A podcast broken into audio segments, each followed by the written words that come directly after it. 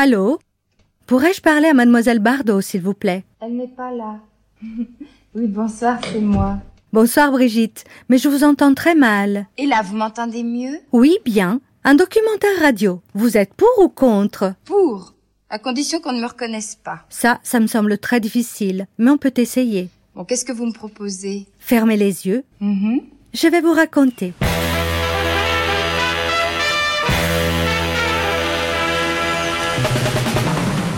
Brigitte Bardot, à nu. Une grande traversée de Simonetta Greggio et Julie Bérécy. Quatrième partie, vie privée, vie publique. J'arrive pas à imaginer que je suis Brigitte Bardot. J'y pense pas. De temps en temps, euh, je m'en rends compte, j'ai une prise de conscience.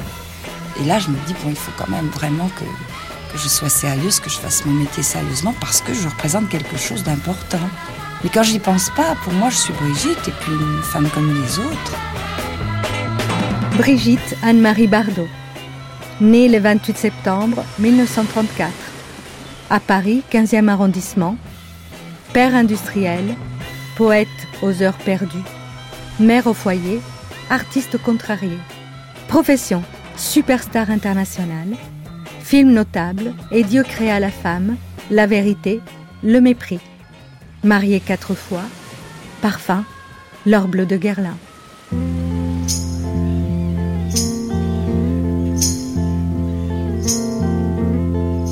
Sometimes I feel so happy. Sometimes I feel so sad. Sa force secrète. Ce qu'elle faisait, ce n'était pas jouer. C'était plus profond que ça. C'était primitif, à fleur de peau. On enseigne aux acteurs la technique, à simuler une émotion, pas à en être le porteur, pas à être le paratonnerre par lequel l'émotion fait irruption dans le monde. C'est effrayant et difficile à pardonner. Est-ce qu'on joue quand on n'a pas de technique, quand on est seulement soi, nu, blonde, Joyce Carol Oates Est-ce que vous arrivez, vous, à faire une différence entre l'actrice et la femme? C'est-à-dire, est-ce que vous n'êtes pas un peu vous-même victime de ce mythe bébé? Oh non, Euh, je ne sais pas qui a créé le mythe bébé. En tout cas, je suis ravie d'être un mythe, si j'en suis un. Mais euh, je n'y crois pas particulièrement. Non. Ça ne vous a absolument pas impressionné? Ça ne non, vous a pas non. euh, Il modifié en les- faut plus que ça pour m'impressionner. Eh bien, alors, s'il en faut plus que ça, je crois que vous ne le serez jamais. C'est gentil. Oui, Mais je- on a envie d'être gentil avec vous, Oui. Brigitte. Ah, Tant mieux, ça me fait bien plaisir que vous me disiez ça. Ça vous change un oh, petit oui, peu. ça me change. Mais Il y a plusieurs façons d'aborder les choses. Il y a la surface. Au fond, la femme libre, la liberté, tout ça. Sujet très ennuyeux. David Teboul, réalisateur. Parce que Brigitte Bardot, euh, elle a incarné tout ça par accident. Elle a, elle a été fondamentalement libre et transgressive. Moi, j'ai jamais abordé Brigitte Bardot comme une icône. euh, Et comme c'est une femme assez crue, Brigitte Bardot, qui n'interroge pas son inconscient, pour un cinéaste, c'est plus intéressant. Brigitte Bardot a inventé sa propre fiction. Dès le début, il y a quelque chose dans le processus qu'elle va mettre en place. euh, et moi, ce qui m'a toujours intéressé chez Bardot, c'est la mélancolie de Bardot. Il y a du désenchantement, de l'euphorie, de la mélancolie. Donc c'est personnage, c'est une héroïne, habitée par ces trois chapitres. Le fait que Brigitte Bardot ait rédigé trois autobiographies est sans doute un geste important. Laurent Meldorf, psychiatre, psychanalyste. Sans doute que les stars ont besoin, pour se réapproprier leur histoire, leur trajectoire, d'une certaine façon, leur image, de raconter leur vérité. Parce qu'ils vivent une telle dépossession d'eux-mêmes, de tels récits tronqués, faux, inventés à leur sujet, que pouvoir, dans le fond, se raconter, c'est sans doute une manière de thérapie pour elle, qui est une façon et de se réapproprier son histoire, mais aussi de retisser quelque chose de euh, de la cohérence de son identité, mise à mal par la célébrité. Même si le récit est un peu travaillé, enjolivé à la marge, quelque chose de la vérité du sujet apparaît à ce moment-là. Et c'est ça qui me paraît vraiment intéressant. Premier juré, Monsieur Verdier, numéro 7. Monsieur Fallon, numéro 16. Monsieur Drapier, numéro 17. Monsieur Godin, numéro 11. Monsieur Buisson, numéro 8. Monsieur Gaillard, numéro 9. Monsieur Moineau, numéro 21. Madame Tardy, numéro 12. Accusé. Comment tu trouves la petite Papin. Une garce. Elle a prémédité son truc, c'est évident. Guérin va plaider le crime passionnel. Elle est gonflée. S'il le démontre, la fille s'en tire avec 5 ans. 18 mois de prévention, elle sort l'année prochaine. C'est donné. Brigitte, asseyez-vous. Je ne vous dérange pas trop? Pas du tout. Vous êtes vraiment très très gentil car je sais que vous avez eu une journée de tournage particulièrement fatigante. J'aimerais vous poser une question. Brigitte Bardot, c'est la première fois que vous travaillez sous la direction de Clouseau. Euh, Clouseau n'a pas la réputation d'être un metteur en scène commode. Est-ce que lorsque vous avez appris que vous deviez faire un film avec lui, vous n'avez tout de même pas eu une certaine appréhension? Je le désirais. Pourrait-on savoir pourquoi vous le désirez Parce que quelle est l'actrice qui ne désire pas euh, tourner un film sous la direction de Clouseau Vous placez uniquement sur le plan professionnel du metteur en scène. Mais en ce qui concerne les rapports euh, d'interprète à, à metteur en scène, c'est-à-dire les rapports humains, vous n'avez pas d'appréhension? Je vous dire, on raconte tellement de choses sur tout le monde qui sont fausses que je me suis aperçue que c'était une chose de, fausse de plus, étant donné que Monsieur Clouseau n'est pas du tout le, le tyran qu'on croit qu'il est. Au contraire, euh, enfin moi je m'entends très très bien avec lui. Au point de vue tournage, c'est formidable. Tout se passe bien. Donc ce plateau secret, ce plateau défendu, eh bien, c'est un plateau sans histoire. C'est un ça. plateau secret parce que quand il y a trop de monde, on ne peut pas travailler bien, vous savez, sans ça. Sans ça, ça ne serait pas un plateau secret. Si, si au lieu de travailler, nous nous amusions, vous seriez là tous les jours. Oui, personnellement, ça ne me déplairait pas, croyez-le. Moi non plus. Bon, alors en ce qui concerne le travail, tout se passe bien. Euh, c'est donc un plateau sans mystère. La vérité peut être montrée toute nue, si j'ose dire, sans faire non, de jeu de mots elle trop n'est pas facile. toute nue. Elle n'est pas toute nue. Non. Certains le déploreront peut-être. Cette question entre le naturel et l'artifice, qui est la grande question de Bardot. Elle dit toujours, moi ce qui m'intéresse, c'est la nature, c'est le naturel, pas de maquillage, pas ceci, pas cela. C'est une question plus profonde, parce que c'est la question de la nouvelle vague aussi. C'est une question qui va au-delà de ce qu'est le naturel et l'artifice. Et Bardot choisit le naturel. C'est casse-gueule aussi. Elle interprète peut-être mal le naturel. La question du naturel.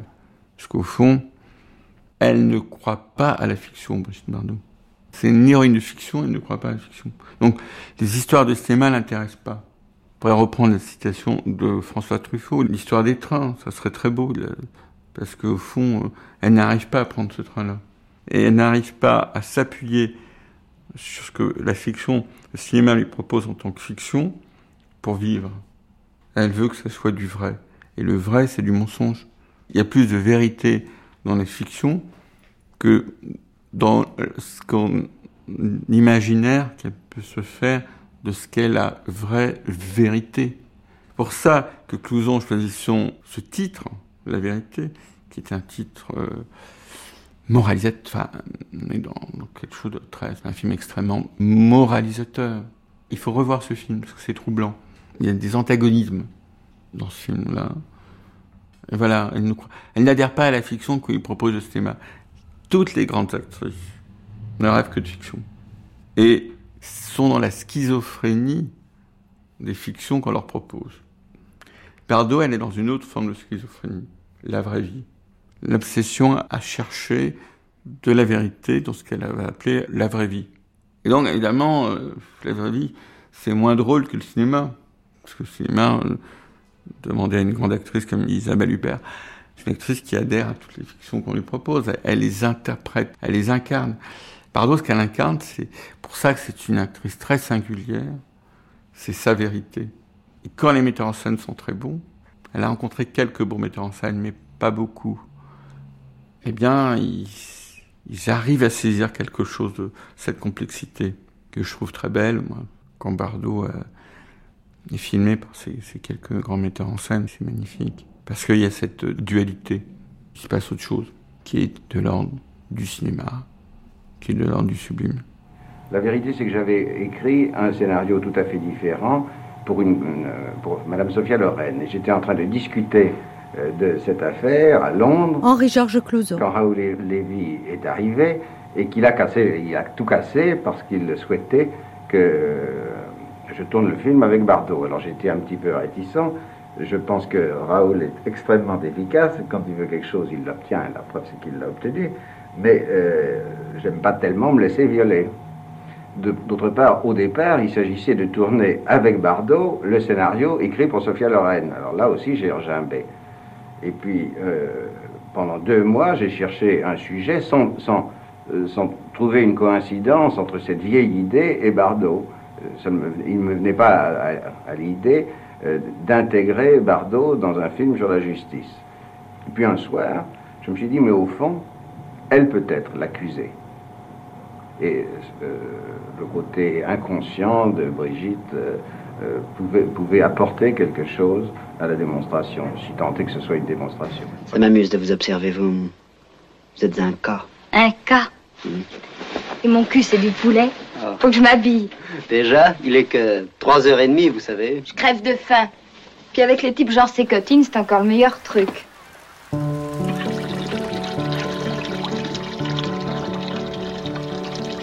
Mon heure de vérité approchait. Je fis des essais avec plusieurs jeunes acteurs. Je réapprenais le studio, la comédie, en donnant leur chance à de jeunes hommes pétrifiés par le trac. Clouseau me fit jouer la même scène pendant une journée complète, avec Jean-Paul Belmondo, Hugo Frey, Gérard Blin, Marc Michel, Jean-Pierre Cassel et Samy Frey. C'était une scène d'amour. Je les prenais dans mes bras, sentant leur panique, leur sueur, leur trac, je leur disais les mêmes mots avec la même conviction, ils me répondaient chacun avec leur personnalité différente.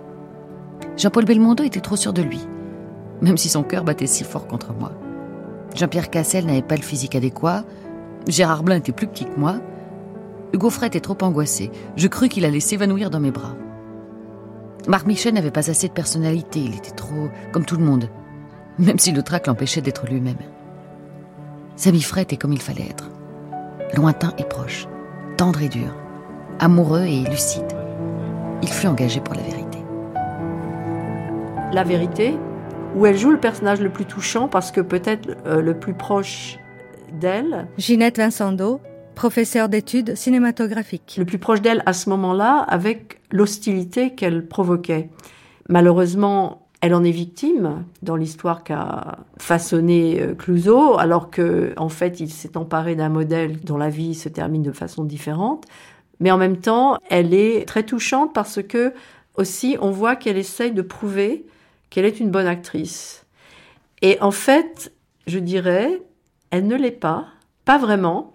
Et on sent que elle cherche justement à prouver quelque chose parce qu'on lui a tellement dit qu'elle était une mauvaise actrice. Elle est une mauvaise actrice.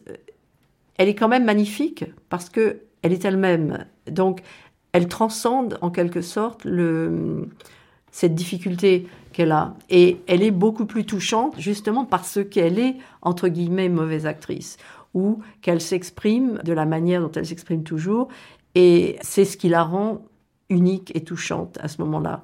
Et donc, moi, je retournerais l'accusation que c'est une mauvaise actrice en disant bah, tant mieux dans un sens, parce que euh, des bonnes actrices, il y en a, mais elles sont moins euh, intéressantes et moins touchantes. Brigitte Bardot, c'est une actrice, et avant tout, euh, elle a été connue grâce au cinéma.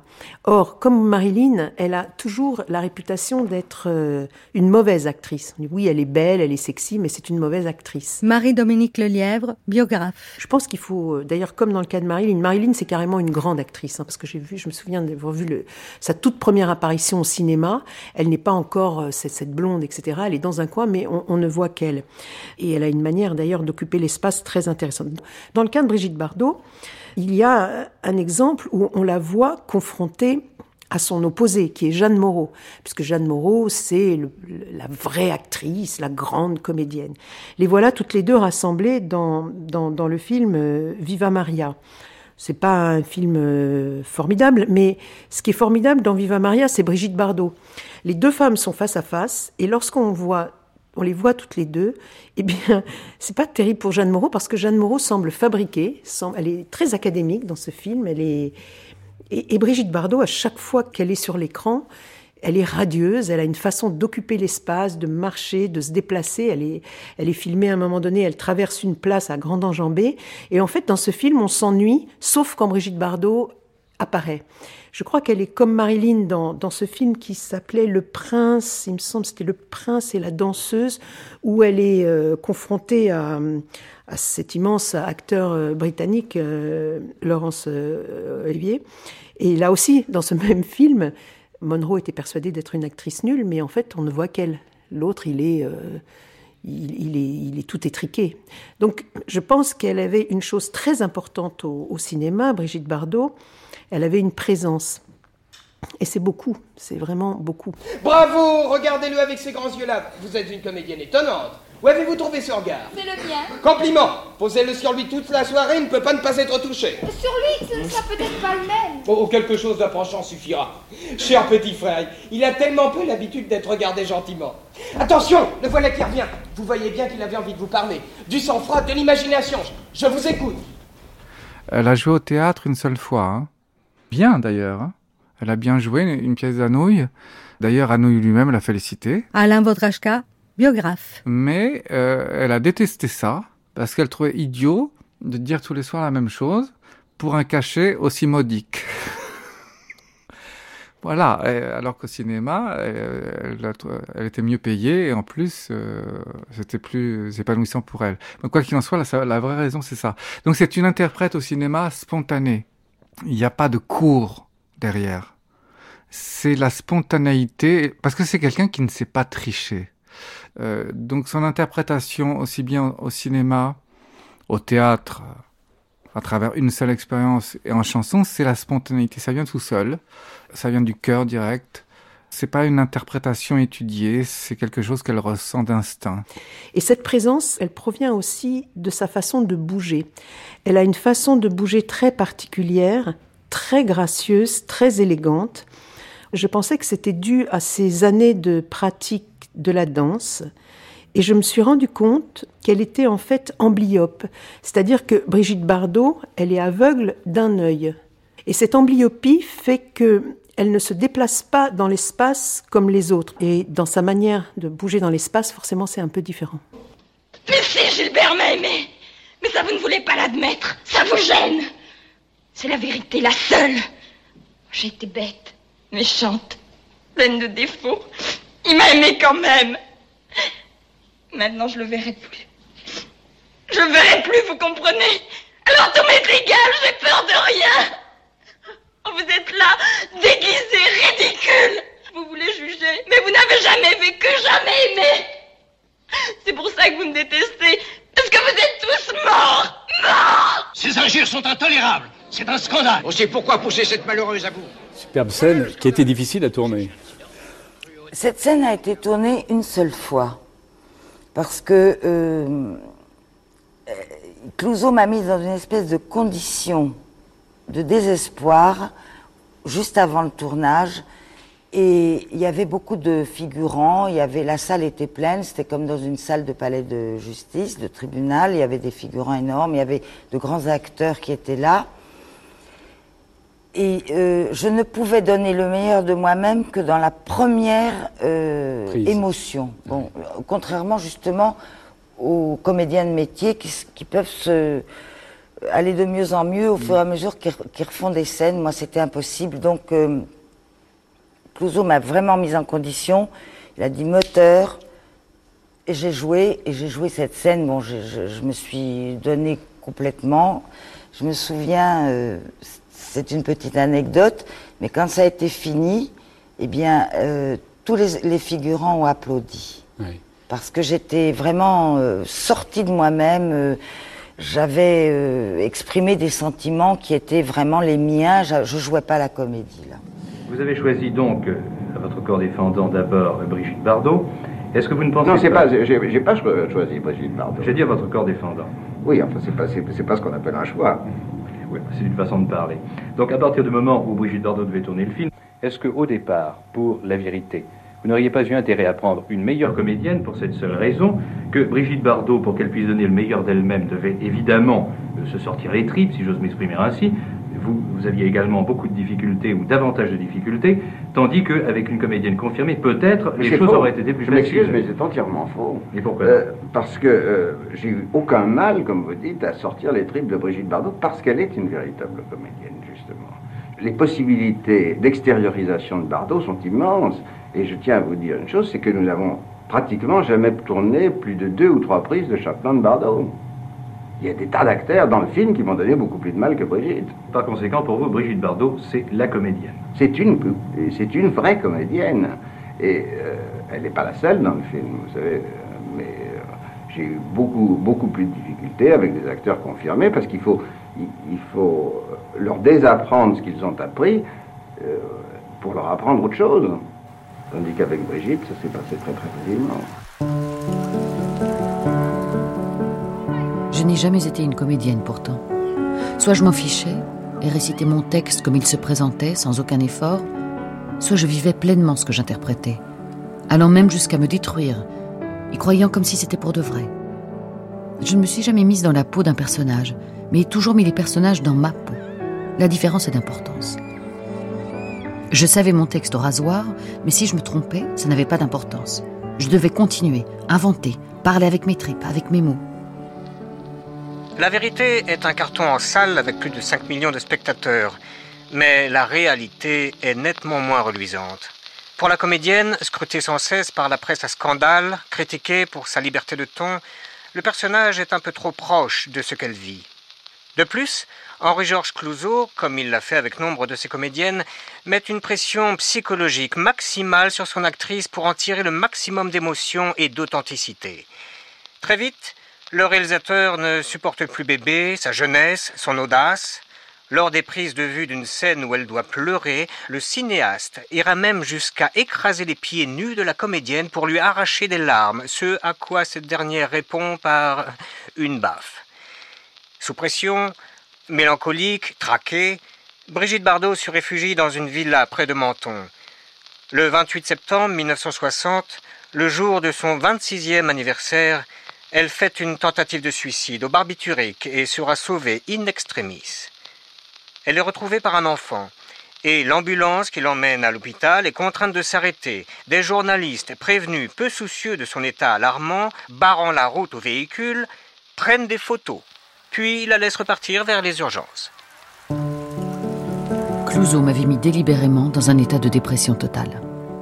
Il en rajoutait, chaque jour davantage, dessinant un réel parallèle entre ma vie et celle que j'interprétais. La vie n'avait aucun intérêt. Les gens étaient des monstres, l'humanité une pourriture. La mort seule pouvait apporter une paix et un repos tant attendu.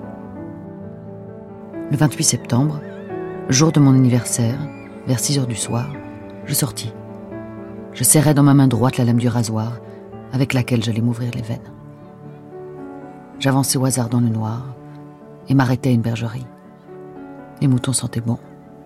Ils bêlaient faiblement. Je m'assis par terre, enfonçais de toutes mes forces la lame d'acier dans mes deux poignets, l'un après l'autre. Ça ne faisait absolument pas mal. Le sang coulait à flot de mes veines. Je m'allongeais, regardant les étoiles au milieu des moutons. J'étais sereine j'allais me dissoudre dans cette terre que j'ai toujours aimée.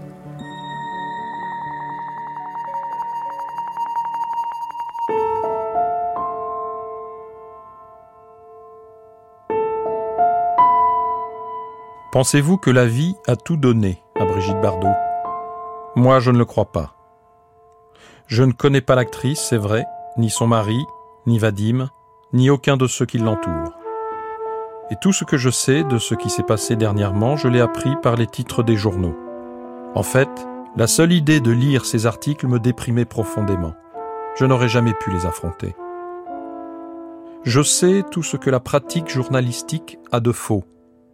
Elle s'empare de morceaux de réalité isolés, spectaculaires, dont la signification peut immédiatement devenir une sorte de formule, puis elle les recoue entre eux, tant bien que mal, sur un ton moralisateur qui est purement et simplement au service du lecteur.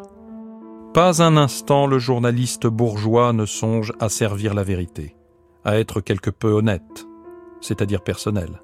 Il abandonne complètement sa personnalité et laisse parler à sa place un public hypothétique qu'il suppose évidemment bien pensant mais stupide, équilibré mais cruel, sans complexe, mais veulent. À partir de là, quelle part de vérité croyez-vous que les journaux auraient pu nous apprendre? Ce n'est pas pour orner mon opinion sur la tentative de suicide de Brigitte Bardot d'un rassurant certificat d'incertitude que je me suis arrêté un instant sur ce problème, mais pour vous montrer ce que c'est qu'une vie qui doit passer entièrement à travers ce rapport avec la presse. Une vie tout entière manipulé en fonction du public. Pier Paolo Pasolini, Vie et Nuove, 15 octobre 1960. En fait, ce qui est très beau dans la filmographie de Bardot et dans la vie de Bardot, c'est quand les metteurs en scène se sont appuyés quand même sur, sur la vie de Bardot. Dans le film euh, La vérité, au fond, c'est une femme qu'on ne croit pas. Elle a beau exprimer ses sentiments, on ne la croit pas parce qu'elle a une mauvaise vie et qu'on considère que tout ce qu'elle, dit, au fond, n'est pas vrai. Donc elle, se, elle lutte, et ça a été le cas de Bardot très tôt. Bardot, on, dit je t'aime, ben non, tu, on ne croit pas en son amour, on ne la croit jamais. La question de la vérité et du mensonge, qui deux éléments très importants dans sa vie et dans le cinéma. Dans les bons films, elle trahit ou elle est trahie, elle est abandonnée, on ne la croit pas, on ne la croit plus, et on la croira plus jamais. Elle est piégée par la beauté. La beauté donne des ailes, mais en même temps, vous les retire.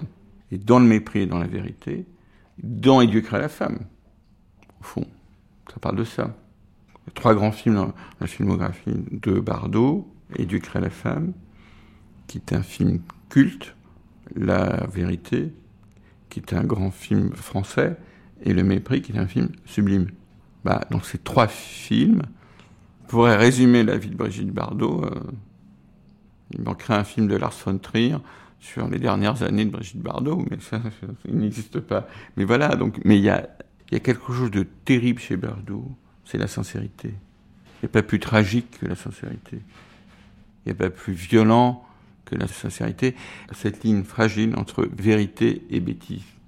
Donc il y a cette zone très troublante chez Bardot, et cette chose inouïe qui va apparaître chez Bardot, un peu comme les grandes saintes, dont on ne sait pas trop si elles sont atteintes de folie ou ce sont des saintes. Bardot est habité euh, par une forme de sainteté. Et donc quand on interroge la sainteté, on est sur ce territoire mouvant. C'est ça qui m'intéresse étrangement chez Bardot, c'est tout ça. Rien de ce qu'elle incarne, de ce qu'elle interprète, est pensé. C'est cette puissance immédiate, elle est impulsive.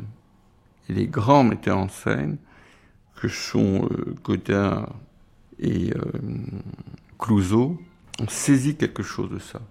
Je dis pas euh, Vadim parce que Et Dieu crée la femme est un accident extraordinaire.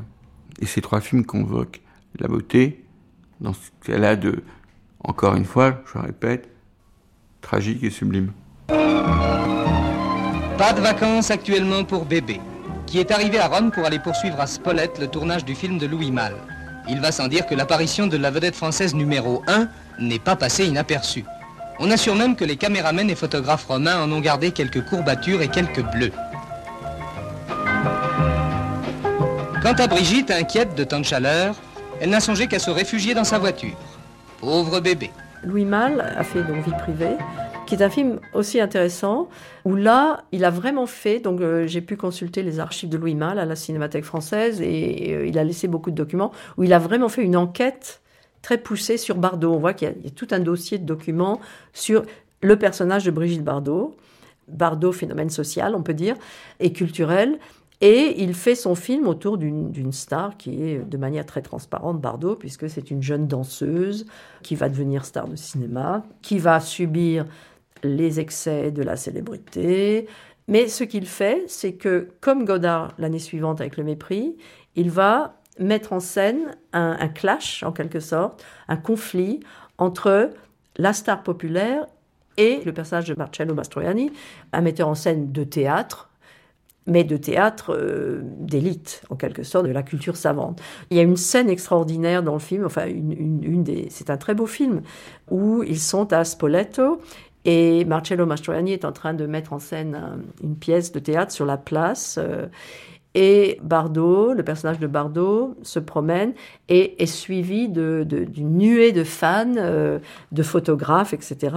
C'est une star célèbre dans le film. Elle est venue pour être avec son amant, mais on voit, il y a une scène où l'on on voit la place de Spoleto qui est euh, filmée d'un grand angle et où on la voit arriver, suivie de sa nuée de femmes, et littéralement une foule qui va empêcher le travail de Mastroianni. Donc là, c'est vraiment une, visualisation, en quelque sorte, de cette vision qu'avait Mal, euh, comme Godard, du pouvoir destructeur de la culture populaire. Et la représentante de cette culture, c'est Bardot. Et ce qu'il va faire à la fin, ce qui évidemment ne correspond pas à la réalité, c'est qu'il la tue à la fin. Et elle tombe, pourquoi? Parce qu'elle est éblouie par un... Flash n'a pas paradis. Donc elle tombe à cause de l'excès de sa célébrité et elle meurt. Donc c'est intéressant que de deux manières différentes, les metteurs en scène tous masculins, puisqu'à l'époque le cinéma était quand même très masculin, mais les deux metteurs en scène du cinéma classique, euh, Lara et Clouseau, et les deux metteurs en scène, deux metteurs en scène phares de la nouvelle vague, Godard et Louis Malle, finalement la font périr parce que c'est la femme qui dérange trop. Comment cela s'est passé avec elle lorsqu'il s'est agi, pour vous, de lui faire tourner des scènes qui lui rappelaient des épisodes très désagréables de sa vie? Écoutez, ça s'est passé un petit peu comme le film, c'est-à-dire que ça s'est passé en trois temps. Louis Mal. Puisqu'on a tourné dans l'ordre. Alors, tout ce qui était le, temps du passé, ça ne la concernait pas tellement et elle était un petit peu indifférente. Et puis quand on est rentré dans les épisodes de sa vie à Paris, ou justement de sa, de sa vie de, star, de vedette, euh, euh, vous savez, pour, pour nous, euh, Brigitte, c'est un, c'est un personnage qui est un petit peu euh, son, image euh, exemplaire, c'est qu'elle est toute seule dans un appartement et qu'elle ne peut pas mettre le nez dehors parce qu'effectivement, euh, en tournant ce film, on a pu constater vraiment comme elle est un petit peu oppressée par, par la foule et comme vraiment les gens l'empêchent de vivre. Ça, c'est vrai et c'est pas, c'est pas des histoires et c'est très frappant et c'est très émouvant. Mais alors, dans les parties de, Paris, évidemment, elle était, elle se sentait très concernée. Il y a une, une évocation d'un suicide à la suite d'une crise nerveuse. Il est bien évident que euh, elle n'avait pas du tout envie de tourner ça et que ça la dérangeait profondément et que ça, ça, la, ça la gênait terriblement. Et j'ai assez de mal même à la faire tourner. Il y a une scène qui est une scène vraie, qui est une scène qui se passe dans un ascenseur où une femme de ménage l'insulte et lui dit ses, quatre vérités, ou plutôt ses, quatre mensonges, si vous voulez. Et cette scène-là est une scène vraie, c'est une scène authentique, c'est une scène qui lui est arrivée. Et telle qu'elle est arrivée, elle était encore beaucoup plus violente et encore beaucoup plus insensée beaucoup plus invraisemblable. Évidemment, des scènes comme ça, pour elle, c'était des choses, des, souvenirs très frappants, des, mauvais souvenirs. Oh, mais pardon, je m'excuse. J'avais pas remarqué. Je savais bien que vous habitiez l'immeuble. On me l'avait dit. Mais tout de même, il de quoi être surprise. Je vous ai vu qu'en photo, moi. Parce que vous savez, hein, vos films, je vais pas les voir. Ça non, alors. Mais je lis les journaux. Et alors là, dans les journaux, faut dire qu'on est servi. J'en ai assez de voir votre tête partout. J'en ai assez de toutes vos histoires. Est-ce que vous n'allez pas bientôt leur foutre la paix à tous ces pauvres garçons? Ils vous ont rien fait. Laissez-les vivre. Vous n'allez tout de même pas coucher avec la terre entière. Mais qu'est-ce que vous êtes donc, hein? Une chienne? Oui, voilà. Une chienne. Une garce. Sans respect, sans pudeur. Ça gagne des millions pour se montrer à poil. Et pendant ce temps-là, mon frère, il est en Algérie. Oh, ça, c'est des choses qui se paieront, hein Il y a encore des braves gens sur Terre. Et un jour, ils vous feront la peau. Oui, la peau Et personne ne s'en plaindra. Les traîner, on n'aime pas ça. Tu m'entends? Traîner Tu peux courir, bah on t'attrapera La scène célèbre où elle est attaquée par une femme dans un ascenseur, qui la traite de, tous les noms. Alors, c'est vrai que cette, scène est basée sur quelque chose qui est arrivé dans la réalité euh, dans un hôpital. Mais en même temps, je pense que le film de Louis Malle... Euh, insiste un peu sur le fait que c'est une femme et contribue à ce mythe aussi que Bardot était aimé par les hommes et détesté par les femmes. Et à mon avis, c'est faux. On a beaucoup de lettres qui sont extrêmement passionnées pour Bardot. J'adore Bardot, enfin euh, des, fans qui reviennent tout le temps, et d'autres qui la détestent euh, en disant ah ce n'est pas une jeune fille comme Romy Schneider ou ah ce n'est pas etc. Mais en même temps, on voit que le camp de ses fans et le camp de ses détracteurs est partagé entre hommes et femmes de la même manière. C'est-à-dire que moi, j'ai trouvé autant de lettres euh, de femmes qui l'adoraient que d'hommes qui la détestaient. À mon avis, il y a eu un mythe euh, qui est aussi propagé par Vadim lui-même, qui a dit euh, Brigitte Bardot, c'est le rêve des hommes mariés. Mais en même temps, elle a eu énormément de fans parmi les femmes. Donc là aussi, on voit que c'est un personnage très riche dans le sens où elle, elle ne se conforme pas aux, aux stéréotypes qu'on pourrait avoir justement par rapport à, son personnage au cinéma. Je pense qu'il y a une, dimension de classe dans la réception de Bardot. Manon Garcia, philosophe féministe. C'est qu'en fait, elle est extrêmement intimidante par euh, le fait qu'elle fait exactement ce qu'elle veut. C'est pour ça que je trouve ça très intéressant, comme Beauvoir parle de, de, la haine que les femmes ont pour Bardot, qui vient et elle dit euh, les femmes la détestent non pas parce que leurs maris ont envie de coucher avec Bardot, mais parce que Bardot, en fait, euh, incarne tout ce qu'elles ne peuvent pas se permettre d'être. C'est-à-dire que vous imaginez bien que une femme qui se comportait dans les années 60 comme Brigitte Bardot dans la vraie vie, elle était clouée au pilori. C'était insupportable, c'était interdit en fait d'être aussi euh, euh, individualiste, jouisseuse, libre. Et donc, en fait, elle est, elle est une figure d'immense privilège. C'est qu'elle est une autre euh, figure possible de la femme libre. C'est quelqu'un qui a subi des conséquences violentes et déstructurantes de la célébrité très tôt, très jeune. Dans Et Dieu créa la femme, quel âge elle avait à l'époque? 22 ans. Bon, c'était extraordinairement jeune. Hein, et il a fallu qu'elle organise sa vie pour faire face à ça. Et elle l'a toujours fait d'une certaine façon avec cette espèce de et de candeur et de franchise et de brutalité. Parce que quand on lui dit Ah, mais vous vous rendez compte, vous êtes quand même une icône de la libération de la femme et de l'émancipation des femmes et de la liberté sexuelle, et, qu'est-ce qu'elle répond, Brigitte Bardot, à ça? Elle répond Je la cite C'est de la connerie noire, virgule, l'émancipation de la femme, je m'assois dessus. Voilà, point, fermez les guillemets. Bon, non, voilà, c'est quelqu'un qui a son franc-parler, qui dit, mais j'ai voulu juste, moi, être moi-même. C'est tout, rester franche et naturel. Ça, ça la rend plutôt sympathique. Dans le film euh, Vie privée, vous interprétez le rôle d'une comédienne qui essaye d'échapper à ses admirateurs, de se dissimuler. Oui, enfin, euh, le film n'est pas basé uniquement sur une fuite éperdue, mais sur euh, un problème beaucoup plus sérieux que celui-là. C'est-à-dire le problème de la coexistence entre la vie privée et la vie professionnelle. Oui, voilà. C'est un peu votre histoire. C'est l'histoire de toutes les actrices connues et célèbres, pas seulement la mienne. Je crois que Louis Malle l'a écrite uniquement pour vous. Il pensait à oui, vous. Oui, il l'a écrite pour moi, mais en, prenant à gauche et à droite euh, des exemples marquants de la vie d'actrices de, célèbres pour en faire une espèce de mélange qui aboutit à cette vie privée.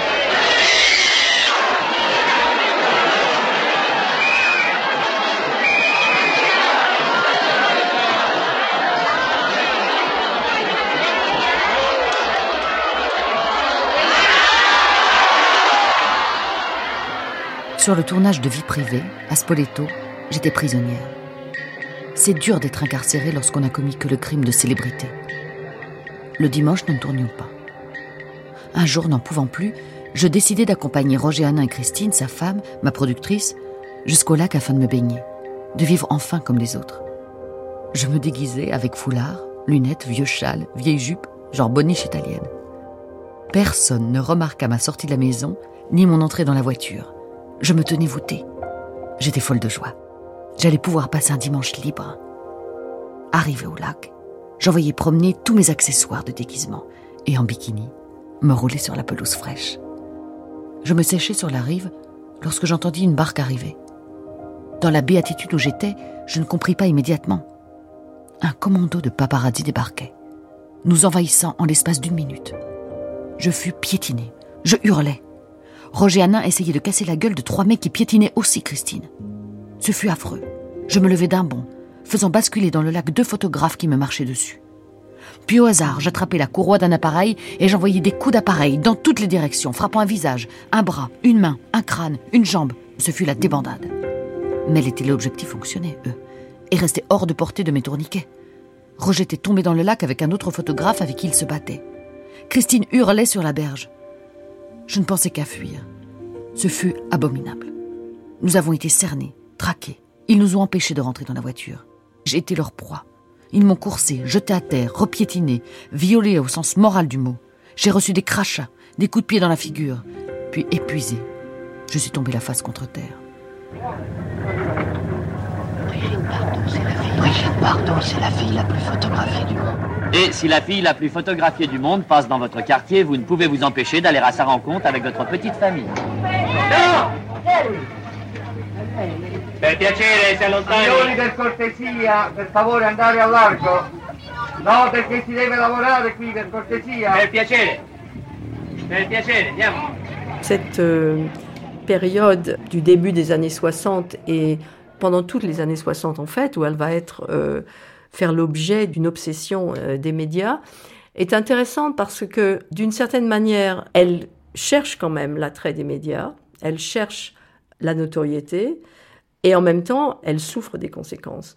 Autour du, tournage euh, du film de Jean-Luc Godard, Le Mépris, Jacques Rosier a tourné un documentaire qui s'appelle Paparazzi, où il montre le, comment le tournage s'est déroulé et euh, donc euh, à Capri, où se tourne une des scènes importantes du film, avec les, les paparazzi italiens qui sont là et qui vont euh, essayer de, capter la star en dehors du film.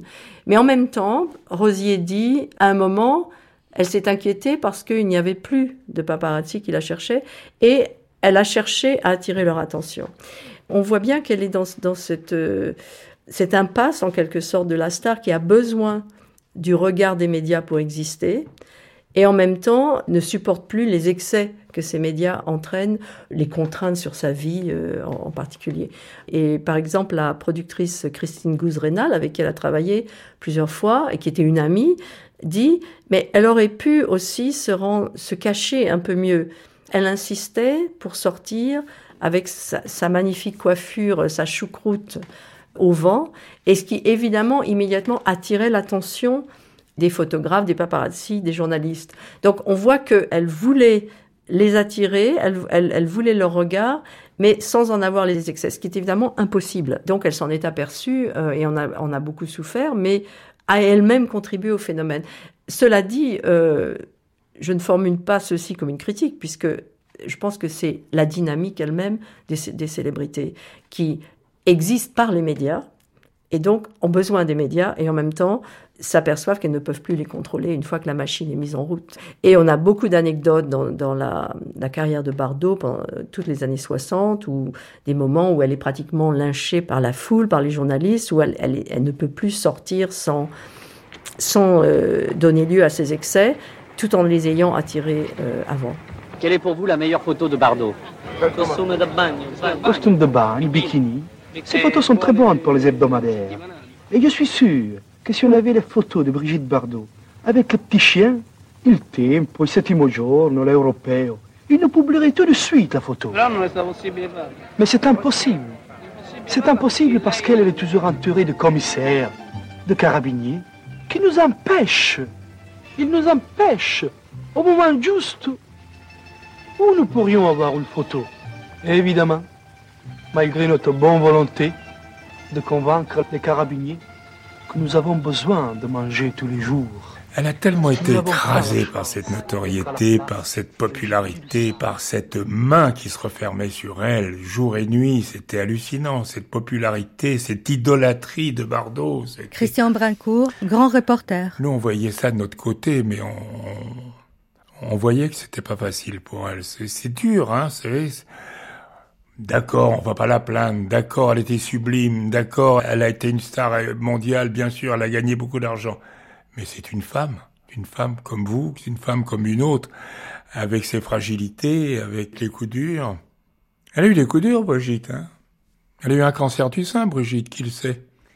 Elle a eu un cancer du sein, elle s'est battue, elle l'a vaincu. Vous savez ce qui lui est arrivé à Necker? Elle va se faire soigner pour son cancer. Ce que je vous dis, c'est elle qui me l'a raconté. Hein, je me permettrai pas de le dire sinon. Et pour échapper à, la bardolâtrie, euh, foulard, lunettes noires, euh, on passe par la porte de derrière, etc. Et elle prend non pas l'ascenseur de Necker, elle prend le de charge pour aller se faire soigner. C'est vieux tout ça, hein, ça, ça a 50 ans. Et euh, dans l'ascenseur, il y il y a une fille de service avec un plateau repas et qui regarde Brigitte et dit mais c'est elle. Mais c'est toi la salope qui rend fou nos mecs. Tu vas voir ce que je vais te faire. Et elle prend un couteau, une fourchette plutôt sur le plateau et elle veut éborgner Brigitte dans l'ascenseur, dans le monde charge. Brigitte hurlant, la, le truc s'est arrêté, elle n'a pas été atteinte heureusement, elle s'est sauvée. Vous imaginez? Elle racontait ça à Louis Malle. et vous retrouvez cette scène qui s'est vraiment passée dans vie privée. Brigitte Bardot est une femme qui a été énormément trahie. Colombe Schneck, écrivaine. Il y a une histoire que je trouve terrible. Elle était euh, amie avec Pierre Lazareff, qui est le grand patron de François de l'époque, et euh, il est le parrain de son fils. Quelques années après, 4-5 ans après, Brigitte Bardot a un confident et un ami. Ce confident et ami qui s'appelle Alain est son secrétaire. Elle lui confie ses angoisses, ses tentatives de suicide, ses envies de mourir. Et cet Alain va vendre ses mémoires à euh, Pierre Lazareff, qui va les publier. Et c'est quelque chose qu'elle raconte souvent comme euh, un traumatisme, enfin quelque chose d'absolument atroce. Alors, on comprend qu'elle se sente trahie. En même temps, quand on va à la BNF et qu'on lit France Dimanche de l'époque, et qu'on lit, euh, c'était en plusieurs épisodes, les, souvenirs de son... En fait, c'est d'une banalité extraordinaire. Et ça, c'est quelque chose qui m'a interpellée parce que je me suis dit, mais euh, pourquoi est-ce que ça l'a tellement choqué Puisqu'en fait, il révèle pas grand-chose. En fait, comme sa vie sexuelle, ses liaisons, son corps étaient déjà complètement dans le domaine public, que pouvait révéler cette personne? Des petits détails tout à fait qui semblerait anodin. Donc par exemple que il suggère qu'elle était un petit peu euh, près de ses sous et que euh, elle surveillait les notes du boucher, etc. Bon, mais c'est intéressant parce que pour la plupart des, gens, des, personnages publics, publier des mémoires, euh, ou des détails intimes, croustillants, consisteraient à révéler leur vie sexuelle. Mais dans le cas de Bardot, c'est déjà fait. Donc j'ai trouvé ça une excellente illustration du phénomène de la célébrité où on cherche à révéler autre chose que ce qui est déjà connu. Mais dans ce cas, c'est vraiment, c'est presque risible en quelque sorte. Mais qui fait vraiment partie de, de, ce phénomène et qui montre aussi à quel point elle est un objet euh, de fascination pour tout le monde, puisque même des détails aussi banals sont considérés comme euh, valant la peine d'être publiés.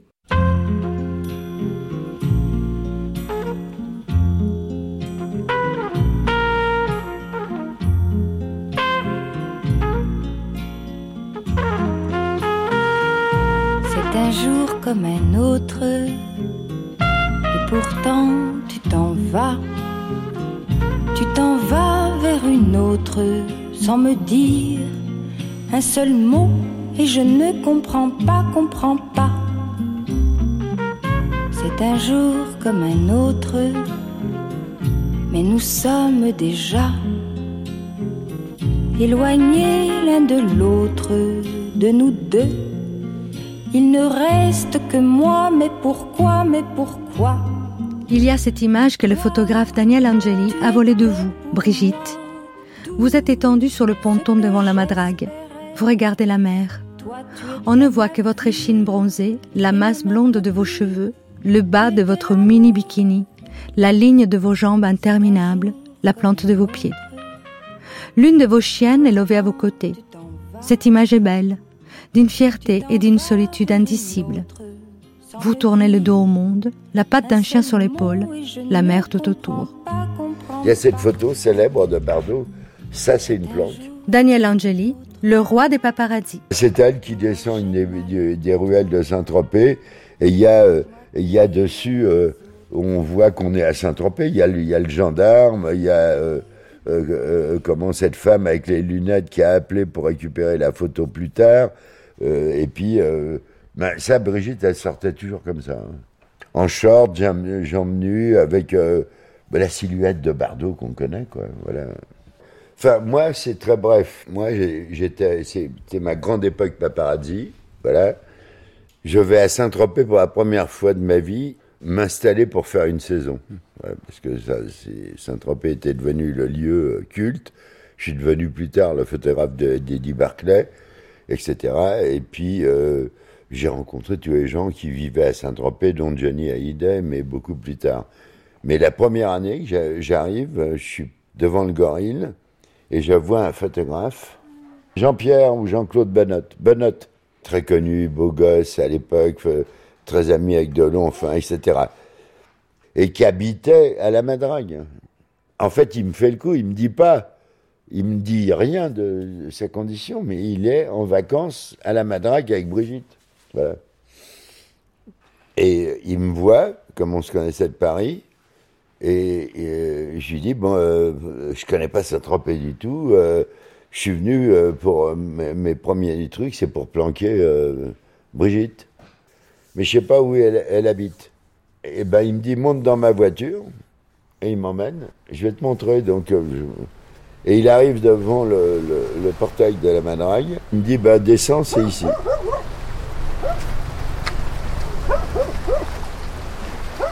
Équipement des paparazzi. Le téléobjectif de 300 mm d'ouverture 3.5. Le téléobjectif permet d'avoir une photo en pied d'un personnage à 50 mètres. La Vespa, les jambes, le souffle, le flash, Arme secrète, la patience et l'obstination.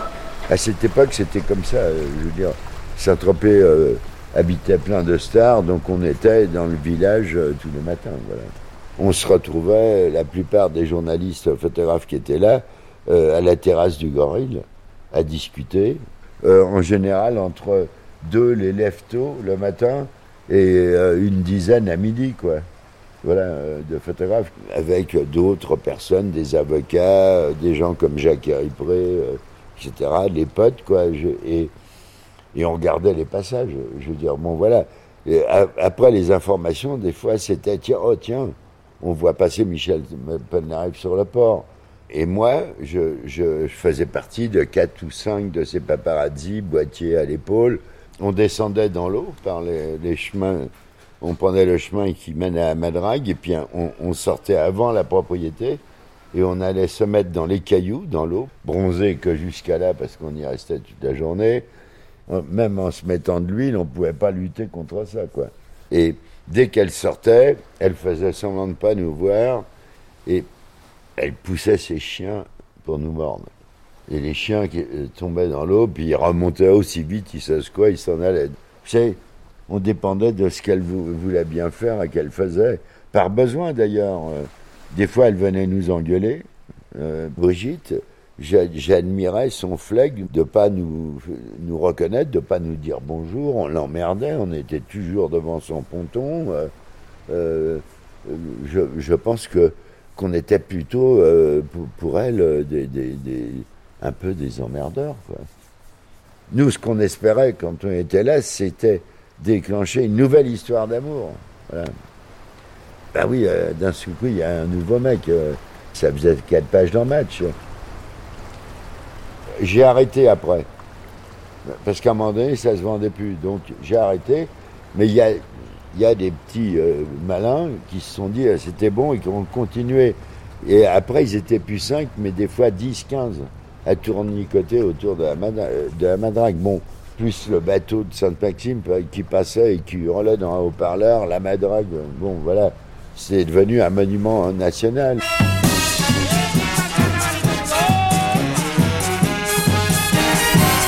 Brigitte Bardot, Bardot, Brigitte Bardot, bravo. Aucune fille au monde n'est aussi sympa que toi. Brigitte Bardot, Bardot, Brigitte Bardot, bravo. Pourquoi toutes les secondes, chaque homme a le cœur qui bat Oh bébé, bébé, bébé, je connais beaucoup de femmes qui voudraient bien te ressembler, mais aucune n'a comme toi, ce petit je ne sais quoi, qui fait que c'est toi, bébé, qui sera toujours aimé. Il aurait fallu t'inventer si tu n'avais pas existé. Brigitte. Aucune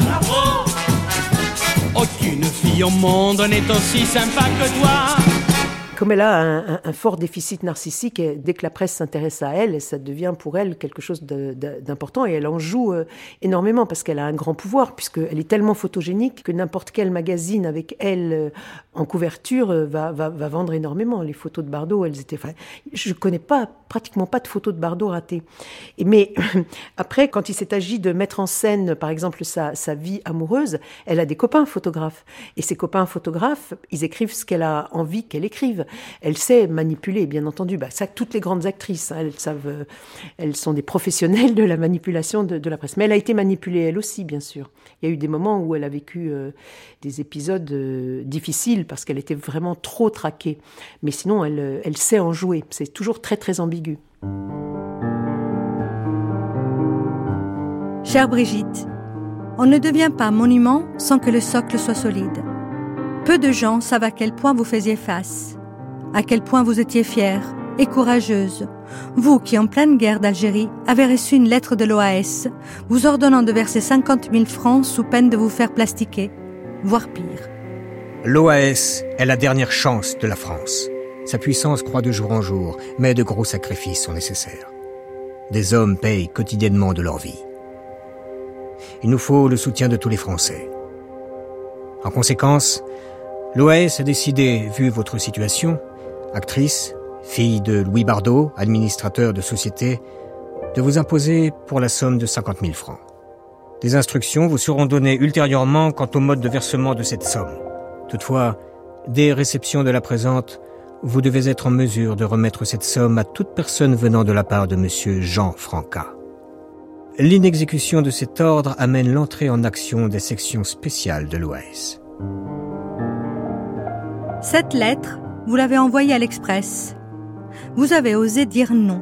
Vous avez risqué votre bien-être et jusqu'à votre vie pour dénoncer ce qui vous est apparu comme les plus indignes des chantages, alors que beaucoup d'autres se sont tus et ont simplement payé. Vous êtes un cas, bébé. Pleine période de guerre d'Algérie. Moi, je couvrais la guerre d'Algérie à l'époque.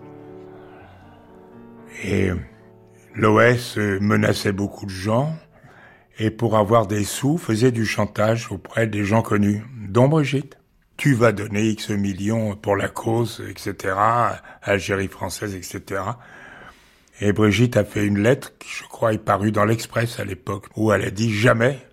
En fait, elle leur a fait un bras d'honneur magistral, elle a jamais payé. Et elle a dit, je vous emmerde et je payerai pas. Et je trouvais ça formidable parce que elle aurait pu aussi euh, subir les conséquences de ça, parce qu'il n'hésitait pas, à y poser des bombes chez les gens. Hein. Donc vraiment, c'était des gens dangereux. Hein. Après la fracassante publication par l'Express de la lettre de menace de l'OAS à Bébé et de sa réponse, le mythe Bardot subit en effet un choc si rude que l'image de Bébé se multiplia à l'infini sur la longue bande de l'actualité. Car un phénomène privilégié et rare vient de se produire. Il y a conjonction soudain entre le mythologique, la super vedette aphrodisiaque Bardot, le fait divers tragique, le chantage à la bombe, le racket, les 5 millions payés secrètement, et le politique. Bardot répond Les inspirateurs de ce genre de lettres seront rapidement mis hors d'état de nuire s'ils sortent partout à un refus net et public de la part des gens qu'ils cherchent à terroriser par leurs menaces et leurs attentats. Jusqu'ici, on peut imaginer un racket bassement crapuleux. En tout cas, moi, je ne marche pas, parce que je n'ai pas envie de vivre dans un pays nazi, écrit la déesse menacée. Cette fois, nul doute n'est permis.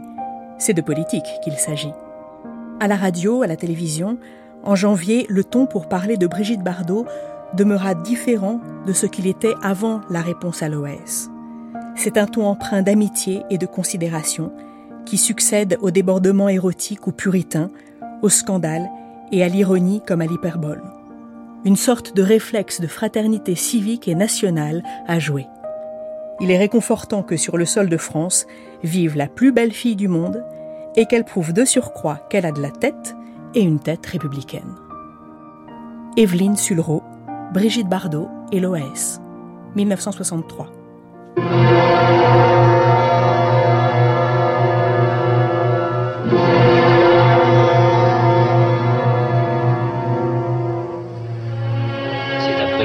Alberto Moravia. Il y a Brigitte Bardot et Michel Piccoli.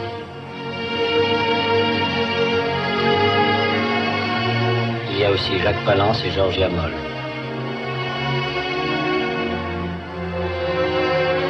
Et Fritz Lang.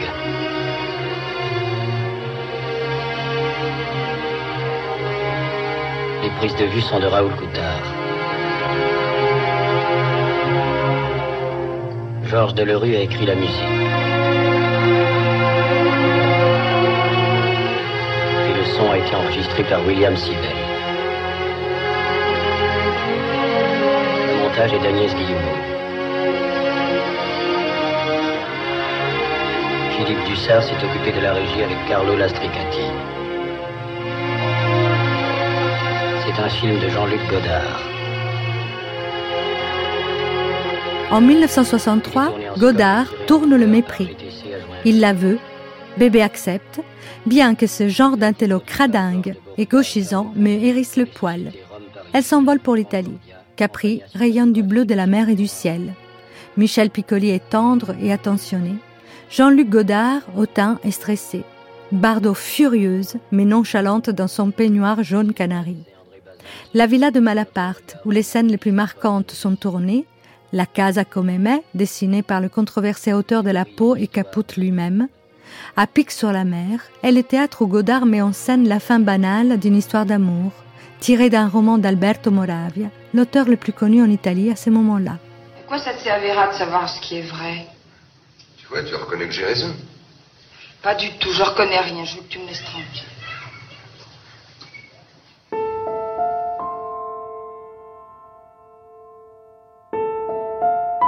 Le critique Jean-Louis Bory écrit Le véritable Et Dieu créa la femme, c'est Godard qui l'a tourné, et cela s'appelle Le mépris. Ce que Vadim a imaginé dans son premier film, mais n'a pas été capable de réaliser, ce que Louis Malle a raté dans Vie privée, Godard l'a réussi. Le mépris est le film de Bardot, parce qu'il est le film de la femme tel que Godard la conçoit et tel que Bardot l'incarne. Et si le phénomène Bardot doit représenter plus tard quelque chose dans l'histoire du cinéma, au même titre que Garbeau ou Dietrich, c'est dans le mépris qu'on le trouvera. Je ne sais dans quelles conditions le tournage a eu lieu, ni si Bardot et Godard se sont bien entendus, mais le résultat est là. Il y a rarement eu entente aussi profonde, consciente ou non consciente, je suppose, chez Godard, entre une actrice et son metteur en scène. Bardot, elle est souvent encombrée par son personnage.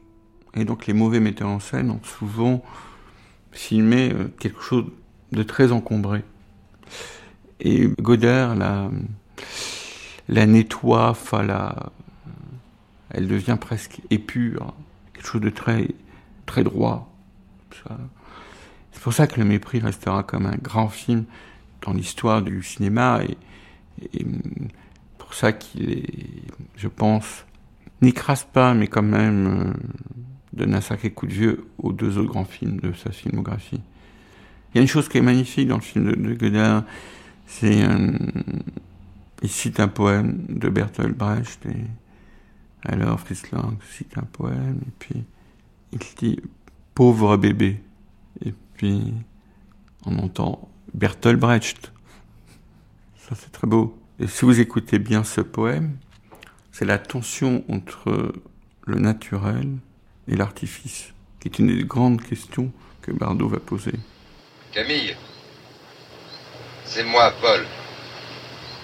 Il y a cinq minutes au moins que je te regarde, j'ai l'impression de te voir pour la première fois. Je peux rester ou ça t'ennuie? Reste si tu veux. Non, mais c'est vrai que ce film lui va, lui va comme un gant parce que c'est la lumière de Méditerranée. C'est, elle est une espèce de déesse solaire dans cette maison là, avec son son peignoir jaune, cette façon de justement encore une fois de bouger sur la terrasse.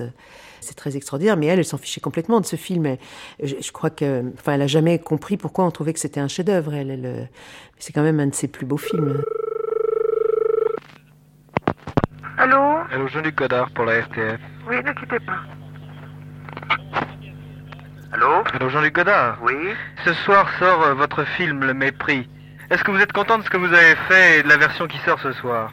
Ah oui, oui, moi je suis toujours content. Quand, si je signe quelque chose, euh, toujours ma signature. Oui, vous, vous avez manifesté l'intention de, ne pas la, de ne pas signer ce film.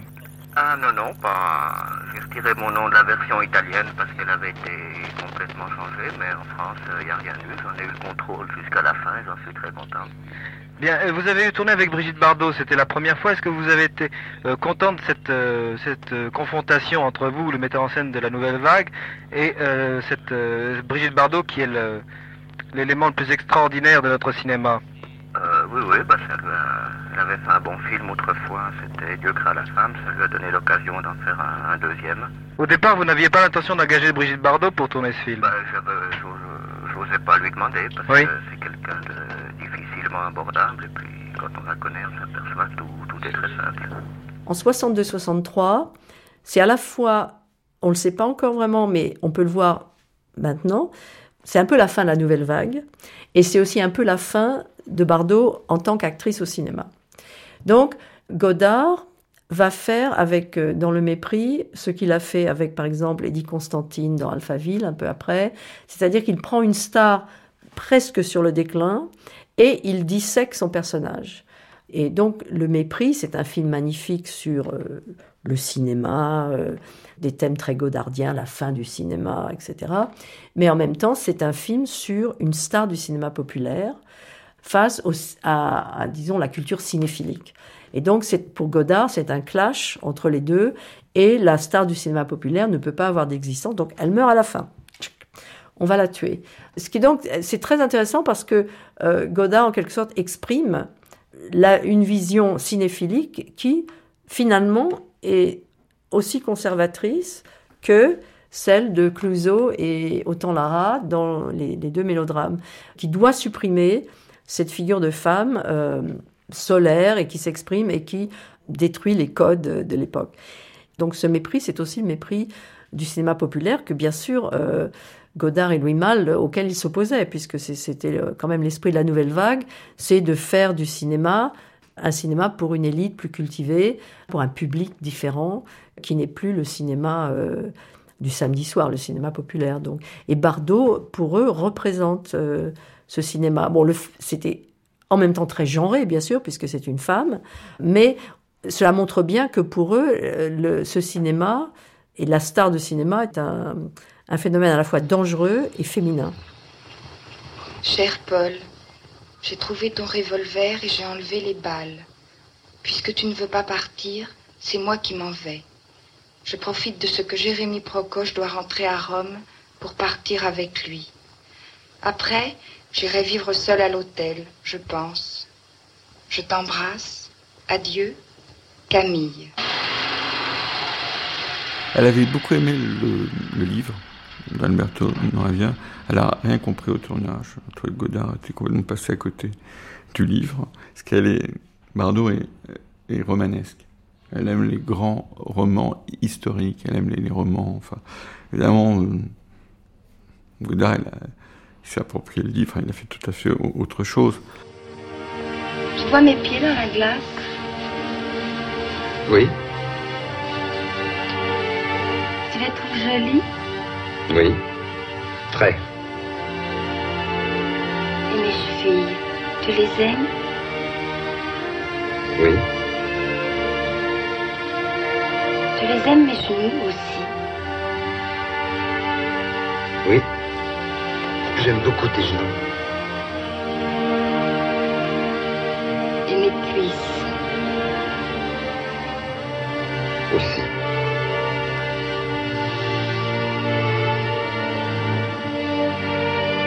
Mon derrière dans la glace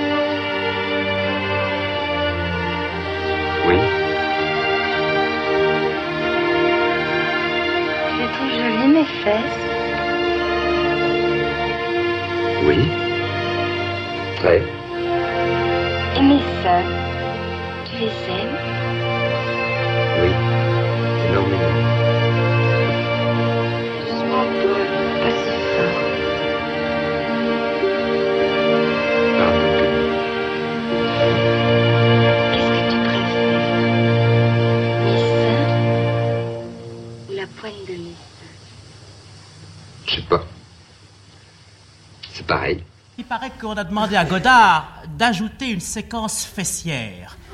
Je me suis demandé, nous nous sommes demandé où, parce que les fesses de Madame Bardot, on les voit beaucoup.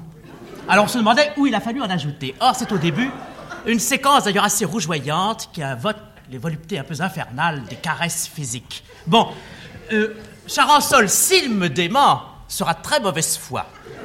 Il a trouvé on peut dire ça franchement à la radio, j'espère. Sûrement pas, Il mais pas. rien. Bon.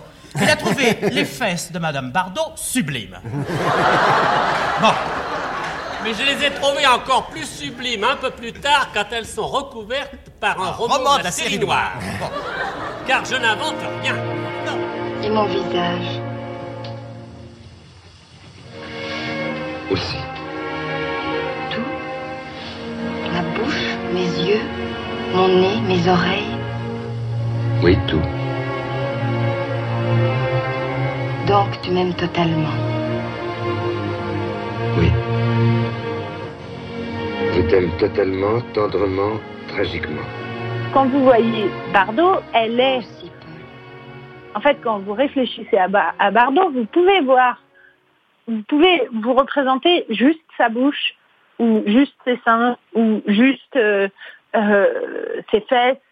En fait, on a des, des, images qui nous restent de ça, qui est le regard morcelant de Vadim, en fait, en particulier dans Les dieux créés à la femme. Et c'est pour ça que je, trouve que la scène du mépris est très intéressante là-dessus, parce que elle est une verbalisation de ce morcellement. Je pense que euh, les, les auditeurs et les auditrices voient peut-être à quelle scène je, je fais référence, mais cette scène où Bardot est nue sur le lit, où elle dit euh, et mes seins, tu les aimes mes seins, et mes fesses, tu les aimes mes fesses, et ma bouche, tu l'aimes ma bouche.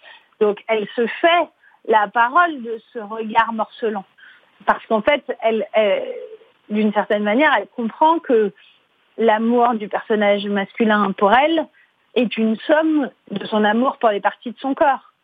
C'est-à-dire qu'au lieu de dire est-ce que tu m'aimes, elle dit est-ce que tu aimes ma bouche, est-ce que tu aimes mes seins, est-ce que tu aimes mes fesses. Donc c'est très fort quoi sur ce que c'est que l'érotisme masculin. L'érotisme masculin, mais c'est quelque chose qu'on voit aujourd'hui dans le porno, enfin qui va vraiment de soi, est un, un érotisme qui est très visuel et très morcelé.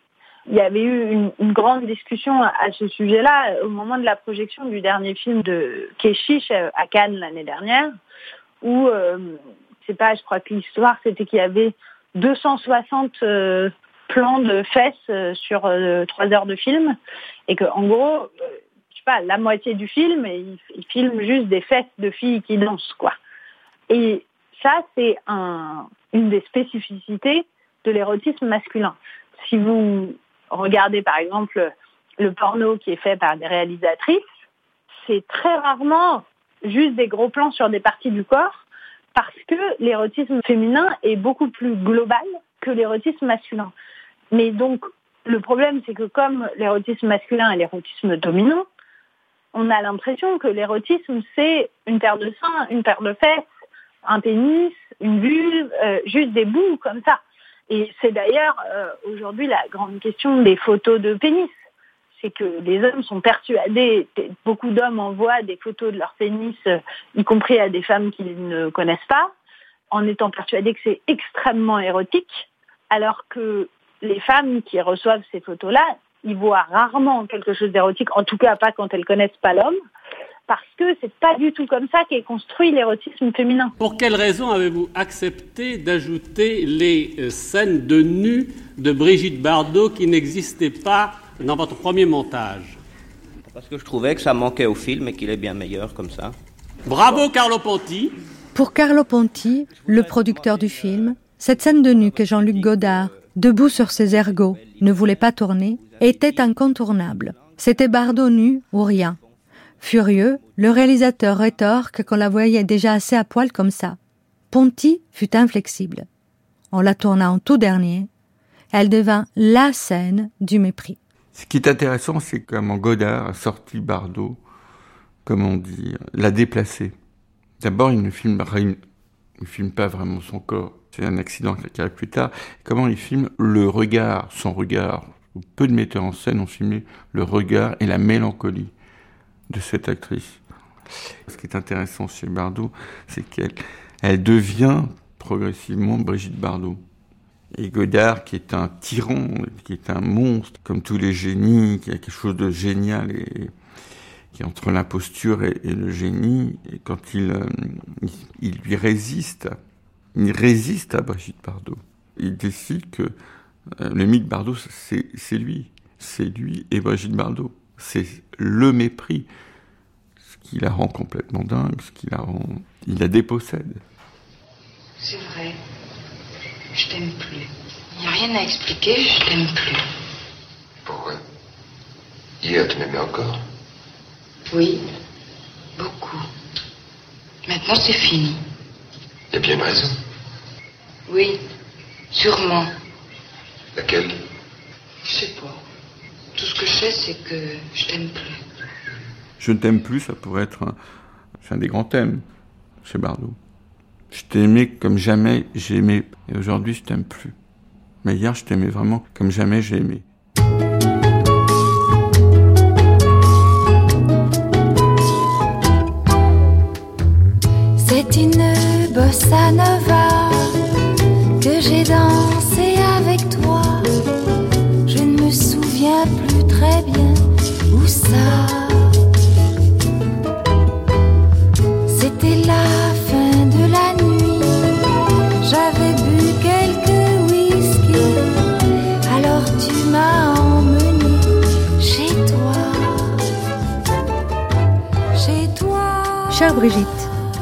Plus lequel de vos vieux amis m'a parlé de ce beau garçon que vous preniez au filet doré de votre charme et qui croyait, au lendemain d'une nuit brûlante, qu'être dans votre lit, c'était être dans votre cœur aussi. Je ne sais plus lequel de vos proches m'a raconté les sanglots éperdus de Samy Frey sur son épaule, tout le long d'un vol Nice-Paris. Samy, que vous aviez élu votre âme sosie. Samy, qui vous avait raconté comment sa mère l'avait caché, petit garçon, lors du passage des SS, une mère qu'il n'avait plus jamais revue. Ensemble, vous aviez soigné vos mal de vivre, comblé de lumière la faille qui vous déchirait tous deux. La mélancolie, c'est beau, mais à la longue, c'est ennuyeux. Bach, aussi sublime qu'il soit, n'est pas si rock'n'roll que ça. Un jour de spleen, un somptueux Brésilien passa par là. Adieu, Samy. Bonjour, Zaguri. Eh bien, nous terminerons sur une nouvelle souriante. Bronzée, Brigitte Bardot, venant de Rio, nous est rendue. Oui, elle est arrivée cet après-midi à Orly avec son chevalier servant, Bob Zaguri. Et on avait véritablement mobilisé pour elle, pour eux, des forces de police extraordinaires. Il s'agissait évidemment de la protéger des sollicitations de la presse, journalistes, photographes qui étaient venus l'attendre. Conformément au plan établi d'avance, Bébé, dès sa descente d'avion, s'engouffrait au deuxième sous-sol. Je veux dire qu'il y eut un moment de panique. Dans la semi-obscurité, on croyait l'avoir perdu. Mais nous l'avons quand même dépi- dépisté et pu recueillir quelques mots. Non, je peux pas parler parce que j'ai rien à dire, sauf que j'ai passé de bonnes vacances, que je trouve que vous m'accueillez très gentiment, mais que j'espère que vous me laisserez mes vacances en France aussi. Combien Voilà. de temps de vacances? Combien de temps de vacances? La vie, puisque j'habite ici. Parfait, merci. Pardon, pardon. Est-ce que vous retournez au Brésil, Brigitte Il y a plus, il y a 4-5 ans de ça, j'ai été invité par la ville de Buzios, au Brésil. Bruno Ricard, bardolâtre, collectionneur. Ils m'ont contacté, parce que évidemment, je suis le gros collectionneur au monde de Bardot, de tout ce qui est objet de Bardot, pour les 50 ans de l'avenue de Bardot à Buzios. C'est-à-dire qu'à Buzios, il y a plusieurs années de ça, Brigitte était en ménage avec Bob Zaguri, entre guillemets, sortait avec Bob Zaguri. Personne ne la connaissait au Brésil. Ils sont restés deux mois heureux, tout ça. Un jour, il y a un journaliste local qui a vu, c'est pas possible, Brigitte Bardot au Brésil. On a parlé le monde entier, vraiment le monde entier, je dis ça. Il faut remettre ça dans le contexte de l'époque. Les journalistes sont venus à Buzios, et du jour au lendemain, vraiment du jour au lendemain, Buzios est devenu le Saint-Tropez brésilien. Et pour remercier Brigitte Bardot, ils ont fait une statue sur la Ola Bardot. Eh Bien, Bardot, c'est vraiment le. Sur Terre, il n'y en a qu'une seule, hein, elle est unique.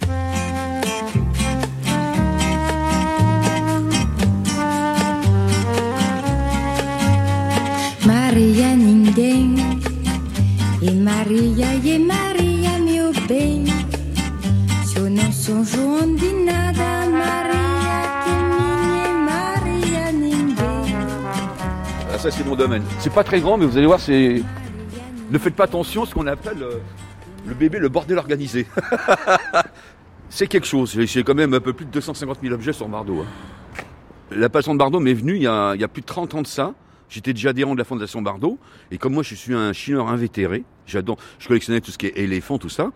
Et je me retrouve à trouver un disque. J'avais pas vu le nom de Brigitte Bardot. Et vous savez, quand elle est drapée avec du papier craft. Ça m'a sauté aux yeux. Je c'est incroyable cette femme. J'avais pas vu que c'était Brigitte Bardot. Et à l'époque, c'était 150 francs le disque. C'est une grosse, grosse somme pour moi quand même à l'époque. Même maintenant d'ailleurs. hein. Et puis, euh, bah, du coup, j'ai, j'ai- je me suis réuni un peu d'argent et j'ai acheté le disque. Et c'était la première pièce de ma collection. Qui maintenant compte un peu plus de 250 000 objets. Divers et variés, photos de presse, affiches de cinéma, disques vinyles. J'ai à peu près 1300 disques vinyles de Bardot du monde entier. Différents pressages, 45 tours, 33 tours, Piturdus et ainsi de suite. Des objets totalement euh, hallucinants. J'ai le poste que Brigitte avait, tenez-vous bien, dans le film Et Dieu crée la femme. J'ai un soutien-gorge métal qu'elle avait dans le boulevard du Rhum. Enfin, j'ai plein, plein, plein. Et le fameux aigle qu'elle avait sur la Harley Davidson de Gainsbourg. Et j'ai également 169 bobines de film, totalement inédites, 35 mm sonores. Ça fait à peu près 500 heures à 600 heures de Bardot. C'est surtout sur le show 67 Bardot, qui a été fait par Bob Zaguri. Et c'est totalement des, trucs totalement inédits. Et j'ai deux heures de Bardot avec Gainsbourg, totalement inédites. Brigitte Bardot et Gainsbourg, en train de faire les, fous. Entre les prises, de, cinéma, je sais pas comment ils appellent ça, ou à la télévision, et il y a Brigitte et Gainsbourg en train de faire les fous. C'est des, des, documents inédits, c'est un trésor cinématographique. Alors, vous allez rentrer dans l'antre, mais faites attention, quand je vous dis il y en a partout, il y en a partout. Vous allez voir, c'est impressionnant. Alors là, vous avez euh, les bobines de film. Il y en a des dizaines et des dizaines. Il y en a 163. 35 mm sonores. Alors là, c'est un petit pavillon, c'est ce qu'on appelle le logement de fonction. Donc, j'étais obligé de commencer à squatter, entre guillemets, les escaliers. Alors, des fois, il faut, bien être réveillé le matin. Et là, c'est les revues. Les revues, j'ai à peu près entre 15 et 16 000 revues de Bardot du monde entier. Euh, disques vinyles, je vois entre 1400 et 1500 disques vinyles du monde entier, différents pressages, 33 tours, 45 tours et ainsi de suite. Des objets de personnages, j'en ai, plusieurs centaines, je vous, je montrerai après. J'ai des pièces exceptionnelles du jamais vu, des pièces uniques. La, la, dernière grosse acquisition que j'ai faite, là je pourrais vous le dire, j'ai dit à personne, c'est la robe que Brigitte avait dans L'ours et la poupée avec sa fameuse paire de lunettes roses. Là c'est une partie des costumes. Hein. Alors, vous avez la robe. Ah, c'est la robe qu'elle avait dans, voilà. la, dans la fête, non Oui. Alors attendez, je vous aide. Voilà. Ah, elle, est, elle, est, belle, elle est pailletée, argentée, euh, toute fine. Alors je ne sais pas ce que c'est comme, euh, comme matière par contre. Hein. Et puis voilà, la fameuse paire de lunettes roses. Oh là là, mythique, hein C'est mythique ça. Alors, comment j'ai eu cette, cette robe-là? C'est une vente aux enchères oui. qui a eu lieu. Et c'est un monsieur qui était accessoiriste sur le film Les l'ours et la poupée. On lui avait donné ça, il, il, il avait réclamé gentiment, on lui a donné. Et du coup, bah, il a gardé ça pendant très très longtemps. Il l'a mis en vente il y, a, il y a plusieurs mois de ça, c'est moi qui l'ai acheté, qui ai réussi à l'avoir aux enchères. Combien vous l'avez payé? Est-ce que vous pouvez le dire ou pas? Euh, Oui, je l'ai payé pas loin de 3000 euros. Alors les gens vont me dire c'est de la folie de payer quelque chose comme ça, mais c'est une pièce mythique. Il n'y en a qu'une seule. Ah, on va, on va, la, on va la remettre dans, le, dans, le, dans la housse, parce que le problème, c'est que s'il y a des mythes, et ça bouffe tous les mythes, hein. j'adore les animaux, mais enfin, arrive un moment, euh, attendez, hop, on referme, et je vous fais voir autre chose encore, qui est rigolo. Oui. Ça. Non, mais débat, Brigitte Bardot, pour Viva Maria, mais sorti en Israël. Ce sont vraiment des débats, des collants d'époque, ou des collants bas, je sais pas comment on appelle ça. Couleur chair sur le paquet, on a Brigitte Bardot et Jeanne Moreau Absolument. avec leurs euh, robes blanches Ouais. euh, et leurs jambes. C'est des ro- des- les deux robes ont été, ont, ont été mises en vente il y a quelques années de ça, et chaque robe a fait 25 000 euros. Mais j'ai pas pu les acheter, j'ai pas les moyens malheureusement. Alors s'il y a quelques milliardaires qui veulent me, me soutenir, euh, ou quelques millionnaires, ou des gens passionnés, ou des gens qui ont des objets Bardot à, à offrir, éventuellement à vendre, mais bon, à offrir, moi je suis preneur, il n'y a aucun problème. On peut toujours s'arranger.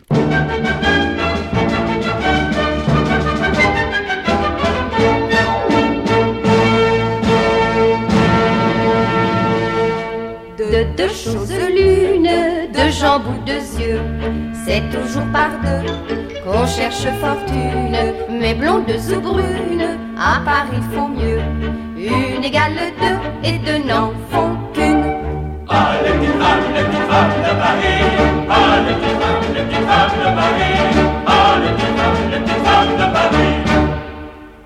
Au clair de la lune, deux cœurs capricieux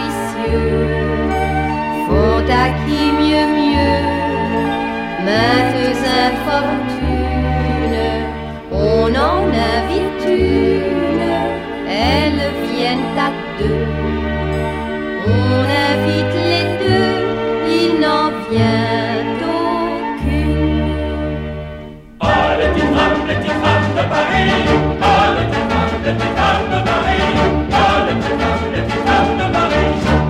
Quand Louis Malle et Godard font Vie privée et Le Mépris, donc on est en 62, euh, 63, et en quelque sorte, ils, annoncent la fin de sa carrière dans le sens où ils font des films qui sont déjà des réflexions sur sa carrière, sur sa célébrité, sur son personnage, etc., sur son image de star.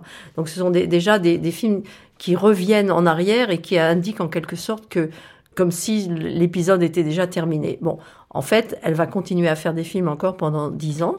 Et ce sont des films qui, euh, certains vont avoir du succès, comme Viva Maria, d'autres en ont beaucoup moins, comme euh, Les femmes par exemple, qui sont des films où on a un peu l'impression qu'ils cherchent à remettre à jour le mythe Bardot, le personnage Bardot, mais de plus en plus, il y a un décalage en quelque sorte. Alors que dans ces films des années 50 et du début des années 60, elle est en avance sur les mœurs, sur la place des femmes dans la société française. Petit à petit, vers les années 60, c'est le contraire qui va se produire.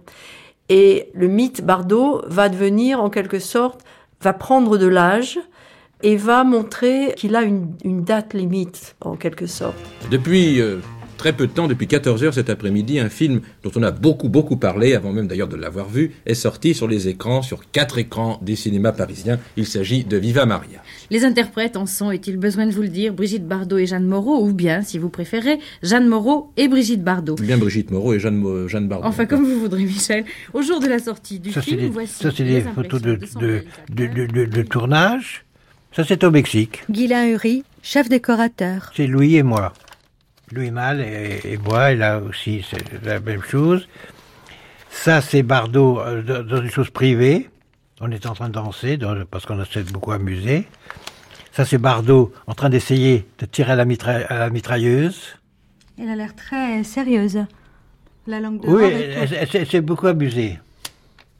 Oh, cette photo, elle est assez drôle. C'est, de, de, de, toute façon, d'abord, il y a un animal. Il y a deux animaux. Il y a un canard et un, et un, et un chien. Et Bardot. Alors là, il y a eu des grandes discussions au sujet de la coiffure. On a même refait une semaine entière à cause de, on n'avait pas trouvé la nouveauté sur la coiffure qui est devenue cette chose. Voilà, voilà Bob Zagouri. Et comment alors, ça s'est passé alors justement? Parce que c'est c'est quand même mythique ces tournages avec ces deux femmes alors, je vais vous dire, splendides. Parce qu'il y avait ces deux ces deux créatures. Euh, que la créature euh, centrale, Madame Bardot, était effectivement, on se, on se doute, on sait qu'on sait que c'est un, c'est un personnage un peu mythique, mais j'ai expérimenté ça, nous avons expérimenté au Mexique, tout, tout, a été tourné au Mexique, et au Mexique, pas uniquement à Mexico, mais dans, une, dans tout le parcours. Et on s'est aperçu que dans des villages où il y avait, où il y avait évidemment pas de cinéma, on savait qu'il était Bardot. C'est-à-dire au fond du Mexique, il y avait des gens qui, étaient, qui savaient qu'il était Bardot. Voilà, donc c'était cette aventure qui, à ce moment-là, les tournages n'étaient pas comme aujourd'hui euh, réduits par des producteurs à un jour, deux jours, trois jours. C'est on est parti trois mois ou quatre mois, je sais pas, assez confortablement, avec l'aventure de ces deux âmes. Comment vous avez pu faire travailler ensemble deux aussi, deux aussi grandes vedettes, en somme, deux monstres sacrés, comme on dit?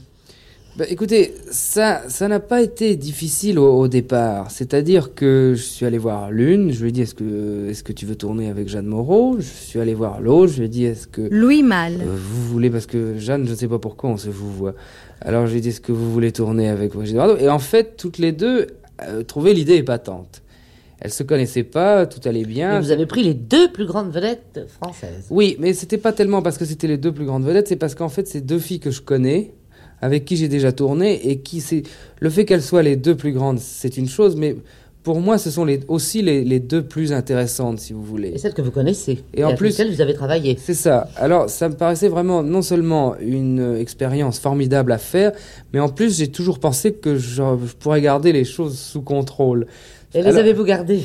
Oui, finalement, je les ai gardés. Je dois dire, je suis pratiquement, je crois, euh, peut-être le seul au monde qui pouvait le faire. Ça a l'air très prétentieux, mais ça vient du fait que, au fond, euh, je les connaissais très bien toutes les deux. Elles me connaissaient très bien et elles savaient très bien que, euh, si vous voulez, avec moi, il n'y avait pas trop de problèmes. C'est-à-dire que elle n'avait aucune chance que je donne l'avantage à l'une, que je donne l'avantage à l'autre, que je prenne parti pour l'une. Elle savait très bien que dans l'histoire, en fait, je pensais qu'à mon film et qu'il y avait que ça qui m'intéressait et que toutes ces histoires euh, qui s'étalaient dans les journaux, pour nous, c'était de la rigolade, si vous voulez. Alors, je me souviens qu'on a commencé, il se trouve qu'au début, il y a eu toute une série de journées où Moreau était en vedette, si je puis dire. Et là, Bardot, c'est un tout petit peu assombri, si je puis dire. Ah, quand même. Parce qu'en fait, les deux dames étaient venues avec leurs, avec leurs équipes très différentes. Jeanne était jouée à juste, enfin, juste titre la, vraie comédienne, euh, elle est venue avec euh, 30 valises et, et une femme de chambre et une cuisinière. Et Bardot est arrivé avec un sac venu du Brésil avec... Euh, je veux dire, deux vies complètement différentes. Je suis allé la chercher à Mexico, je me souviendrai toujours. Le, le, le, le tarmac a été envahi par des Mexicains, mais elle, elle, elle avait peur, elle est rentrée dans l'avion parce qu'elle avait tellement de monde autour. Quant à Jeanne, quand elle est arrivée, elle est arrivée avec Cardin la première fois, elle est venue à Cardin, il y, avait, y avait absolument personne. Non mais, c'est, c'est, c'est, ça c'est pour être exact, pour dire les choses. Il n'y a pas lieu de, de tirer une conclusion quelconque. Et, alors là, là, là, on touche à autre chose, et Bardot, évidemment, avait encore à ce moment-là, parce que je crois que c'est moins le cas aujourd'hui, elle avait à ce moment-là la réputation quand même d'être une, tête en l'air, si je puis dire. Moi, je ferai mon commentaire qui est différent. C'est qu'on voyait très bien que Bardot était la, la, bour, de bourgeois avec un, un, fond de sauce extrêmement bien élevé et que Jeanne était au fond relative. Elle était tout à fait. Elle était, elle, parce qu'elle a toujours fasciné tout le monde culturel, si je peux dire. En fait, Jeanne très intelligemment écouté, mais Bardot était le Bardot est un personnage qui s'exprime, y compris dans des bêtises, mais elle est là. Et dans la forme, on voit très nettement qu'elle a été éduquée. Je ne fais pas de ça un préalable, mais il faut bien dire que c'est quand même très très net. Voilà l'histoire des deux. Alors c'était deux, équipes. Alors la seule chose, Bardot, elle, avait, quand même sa, maquilleuse. Elle fonctionnait comme une jeune fille avec ses, copines. Alors il y avait quand même quelque chose qui compliquait un peu la vie pour Moreau. C'était que Louis Malle s'est marié à ce moment-là au Mexique. Et il est une autorité publique que euh, Louis a eu une aventure avec elle relativement sérieuse. Et il se trouve que la, nouvelle partenaire de, Louis était venue avec ses amis, qui était une amie, et Jeanne a été dans une position un tout petit peu, euh, un, un entre-deux qui n'a pas été très agréable pour elle.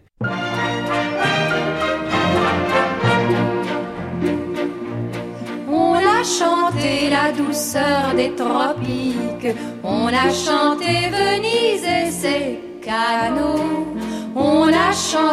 le gazon britannique. Oui, mais Paris c'est tellement plus beau. Jeanne Moreau, simple mais sophistiquée, chaleureuse mais dure, séduisante mais redoutable. Je comprenais que les hommes en soient fous. J'avais sur Jeanne l'avantage de l'âge et du physique plus jeune, plus jolie, mieux faite, sachant me mouvoir, maîtrisant d'instinct une spontanéité qui me permettait toujours de combler les lacunes dues à ma paresse et à ma désinvolture. Jeanne usait de son intelligence aiguisée, de son talent de comédienne chevronnée, de son jeu de séduction impitoyable et irrésistible. Avec un professionnalisme calculé, elle savait tirer parti de situations pour mettre en valeur ses atouts. J'ai un petit dossier là où j'ai quelques photos qui peuvent vous amuser. Alors il s'agit, il s'agit de Bardot. D'ailleurs, c'était assez drôle quand c'était Bardot tout simplement en train de courir dans la nature euh, au Mexique. Et je me souviens d'une chose dans les projections, ce qui se fait assez rarement, alors qu'elle est, elle est pas, pas, du tout spectaculaire, c'était une séquence applaudie par une forme d'enthousiasme d'elle. Elle était drôle. Donc on la voit donc on la voit donc courir euh, très naturellement avec une robe euh, avec une jupe verte sur un haut euh, un dessin rose. C'était deux couleurs qui étaient dans un paysage d'un autre vert. C'était une composition comme un tableau. C'était tout à fait simple. Alors il se trouve que parallèlement à ça, la Madame Bardot la pauvre Brigitte n'avait jamais n'avait jamais une jupe au-dessous du genou, euh, c'est-à-dire cette personne qui était ce mythe euh, d'un certain genre pour les gens, mondialement connu dans une certaine esthétique, s'est retrouvée avec euh, des robes longues. C'est aussi bête que ça. Et voilà, c'est ça, c'est ça l'aventure. Justement, elle a accepté de tout. Elle n'a jamais eu l'ombre d'une discussion. C'est d'ailleurs, je me, ah, voilà le nom, Olga Horstik, c'était la grande la grande prêtresse de la... Ben, Olga Ostik me suppliait surtout que continuer, continuer. Elle a entrevu quelque chose qu'elle n'avait jamais obtenu d'elle. Voilà, Olga Ostik, qui l'a drivé depuis très longtemps, n'obtenait pas. Et quand elle a vu l'histoire, elle s'est dit, chic, elle savait très bien qu'elle était en bout de course, si je peux dire, avec, avec ses jupes courtes. Et effectivement, elle était fascinée par cette facilité. Il n'a jamais eu l'ombre d'une discussion de prendre long cours, tout ça. Ça ne posait aucun problème. Et elle a accepté, par exemple, ce changement de perruque, euh, pas de perruque, de, de, de coiffure, au bout d'une semaine, sans aucun, mais sans, pas l'ombre d'une tension, pas l'ombre d'une, pas l'ombre d'une chose. Elle, était prête à tout essayer. Dans tous les coins de notre vieux Paname, la tour Eiffel jusqu'aux l'opéra, au moulin rouge, au bois, à Notre-Dame, on trouve petit cœur qui bat, cœur de lingère où se de mutine, de grandes dames couvertes de rubis. Là, c'est le moment de, de, cabaret, si je puis dire. Là, là, là, là, j'ai fait des idiotes. Enfin, je veux dire, mais elle l'a fait euh, un idiote, si je puis dire. Voilà. Elle est quand même très gamine. Enfin, très gamine, très légère. C'était surtout euh, une gamine, personne hors du, très jeune, une personne hors du temps. On peut même pas dire jolie ou gamine, une personne hors du temps, très souriante, très drôle, un peu impertinente. Euh. Au fond, la, seule véritable petite tension, c'était que le film a commencé avec toute une série de plans sur Moreau par besoin du, plan, travail. Et là, elle a eu pas peur, mais elle a cru pendant une semaine qu'elle n'était pas au centre. Alors, elle, elle s'est pas manifestée vivement, mais elle a, elle, a, elle a, eu une petite conscience. Et puis après, les choses se sont rétablies, les... parce qu'en fait, en définitive, il y a quelque chose quand même qui est très injuste, c'est que lorsque les deux visages sont, sont sur scène, c'est évident qu'on la, qu regardait elle et qu'on ne regardait pas Moreau, d'une façon exagérée d'ailleurs, mais c'est un fait. Dans Viva Maria, tous les journalistes l'ont écrit, Brigitte Bardot a pris plus que d'habitude son métier de comédienne à cœur. Bon, euh, mon métier de guerrière, vous voulez dire Parce que je suis plus une guerrière qu'une comédienne, je crois. Mais oui, je, je l'ai fait le plus sérieusement possible parce que finalement, c'était un film sérieux quand même. Est-ce que vous avez euh, l'impression d'avoir fait des efforts particuliers par rapport à d'autres tournages? Je vais vous dire, euh, ça a l'air idiot ce que je vais dire, mais j'ai quand même pas mal de conscience professionnelle. Alors, euh, quel que soit le tournage, j'essaye de le faire le mieux possible, c'est pas vrai? Absolument. Bon. mais enfin, celui-là, j'ai peut-être donné un petit peu plus de moi-même. Je crois, moi, je crois que tu as donné beaucoup plus de toi-même. Parce que, en fait, euh, si vous voulez, quand même, le, le, les, les, rôles étaient, euh, je dois dire, bien distribués. C'est-à-dire que euh, Jeanne, au fond, son personnage était un personnage de comédienne. Jeanne, c'est une euh, fantastique comédienne, enfin tout le monde le sait, elle est particulièrement à l'aise dans un personnage de comédienne. Enfin, le, personnage de Jeanne, c'est un tout petit peu, une, presque une, une caricature de, comédienne. Alors que Brigitte, je crois que là où Brigitte était particulièrement à l'aise, c'est que c'était un rôle très physique. Et en fait, si vous voulez, euh, il, moi, il, m'a toujours semblé que ce que Brigitte faisait le mieux, c'était avec, je sais pas, euh, des mouvements de son corps, ou enfin des, des choses qui l'engagent vraiment physiquement. Non, puis là, je remue, je bouge, je, je cours, euh, je sais pas, moi, je marche sur des trains qui vont à 50 à l'heure, euh, je passe dans des ruisseaux, j'ai de l'eau jusque-là, enfin vraiment... Tu m'as pas épargné. Hein. Non, on avait fait même des paris de choses. Vous savez, euh, par exemple, l'idée de faire traverser un marécage bourbeux, c'est vrai, c'est une chose qui épouvantable. On savait pas ce qu'il y avait au fond, une espèce de sangsue, des crabes rouges énormes, gros comme ça, truc des animaux tropicaux bizarres. Vraiment, j'étais pas très rassurée. Enfin, on m'a jamais vu comme ça. D'habitude, moi, je représente, euh, je sais pas quoi, un symbole sexuel, euh, je sais pas, des histoires bizarres. Tandis que là-dedans, on me voit vraiment euh, je, euh, comme, une, comme un garçon manqué, euh, très vivante, très naturelle, euh, pas du tout sophistiquée. Brigitte avec des robes longues, Brigitte avec des chapeaux, c'était. Brigitte bien coiffée. C'était formidable, quoi. C'était. C'est-à-dire, je crois que ça, ça, peut donner aux gens l'idée que, au fond. Brigitte peut être beaucoup plus que simplement de toujours jouer son propre personnage. Le grand problème de Brigitte Bardot, c'est l'ennui. Elle s'ennuie très vite. Elle s'ennuie avec les hommes, elle s'ennuie sur un plateau. Euh, et très certainement, cette chose qu'on n'arrive pas à comprendre et qui va la desservir, c'est qu'elle n'est jamais là, elle n'arrive jamais à jouir du moment, de l'instant véritable. Elle, elle, veut toujours prendre un autre train. Alors ça a été le cas avec les hommes, ça a été le cas avec son premier métier, qui était d'être actrice, euh, elle a une forme d'instabilité qui produit une forme de, désenchantement. Une des clés pour comprendre Brigitte Bardot, c'est son impatience. Alors elle a choisi le cinéma, on attend beaucoup. Sur un plateau, on passe sa vie à attendre. Elle est impatiente avec les hommes, il suffit de lire les mémoires. Dans les mémoires, elle a besoin d'être amoureuse. Mais est-ce qu'elle aime? C'est la grande question. Elle est amoureuse, Brigitte Bardot. C'est pas la même chose. Euh, elle tombe amoureuse. Je pense que dans le cinéma, ça a été très difficile pour elle parce que, pour moi, elle a une forme de, suractivité mentale qui l'empêche de, se poser. Et en amour, c'est terrible. Parce que dans l'amour, il faut accepter cette part. Euh, parfois, enfin, ce temps, euh, qu'il faut habiter, qu'il faut inscrire. Ça, ça a été difficile. Mais la beauté, la beauté produit une source de propositions infinie. Comment faire pour résister Pas quelqu'un qui résiste beaucoup. Hein. L'infidélité de Brigitte Bardot, c'est extraordinaire. Mais c'est pas de la liberté, parce que c'est sa structure. Si on prend le cas du, deuxième sexe de, Simone de Beauvoir, c'est de la pensée. Chez Bardot, c'est pas penser, c'est elle.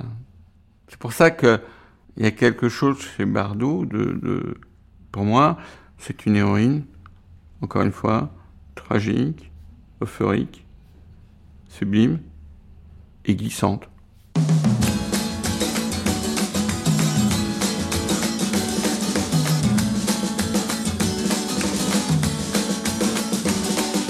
J'ai les cheveux dans le vent, le soleil me trace la route qui m'emmène à travers champs, retrouver l'amour et le printemps.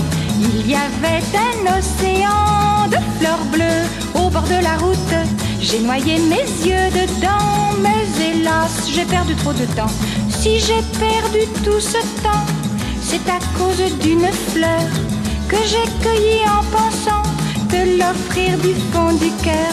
Tu m'avais dit en riant, rendez-vous au bord de la route. J'attendrai tout un printemps. Tu as dû t'en aller en pleurant. J'ai beau chercher dans mon cœur le chemin qui mène à toi. L'hiver a fané mes fleurs. Tu es toujours loin de moi. Je changeais d'amant comme de chemise, au rythme des saisons et des états d'âme. Dites-vous, Brigitte. Vous ajoutez il vaut mieux se donner pour quelque temps que se prêter pour toujours. Mais lorsque vous reprenez vos toujours, les hommes sortent de votre lit sonnés à jamais.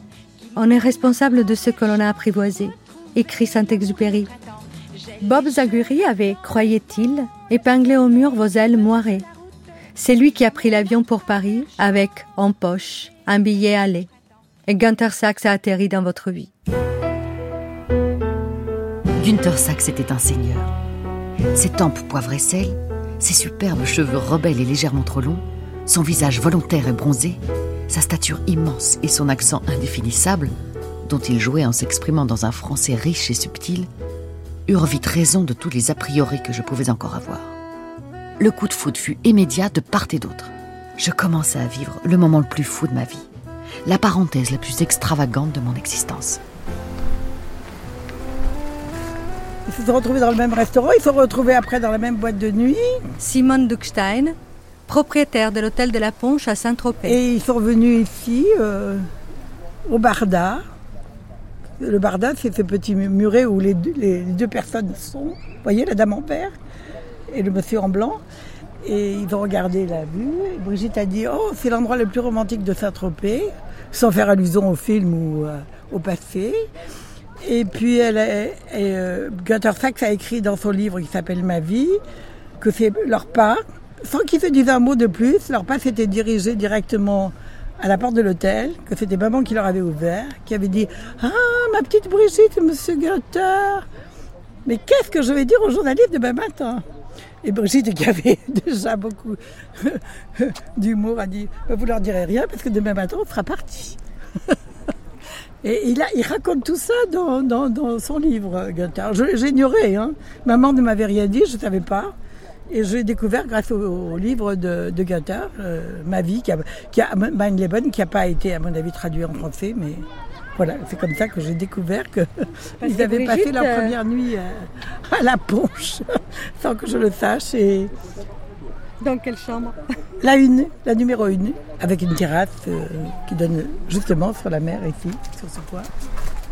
Après Roger Vadim, après Jacques Charrier, voici Gunther Sachs. Cet Allemand de 33 ans est devenu la nuit dernière à Las Vegas le troisième mari de Brigitte Bardot. Belle façon, en vérité, de fêter le 14 juillet. Los Angeles, Robert Bardet. Comment allez-vous? Très bien. Ce mariage, il était tout de même prévu depuis, depuis pas mal de temps, non? Euh, Depuis exactement huit jours. Cette cérémonie en dix minutes, ça ne vous a pas un petit peu déçu? Je trouvais ça fantastique. Mais ça s'est passé, je vais vous dire, très très très très solennellement, même si ça n'a duré que, que 20 minutes.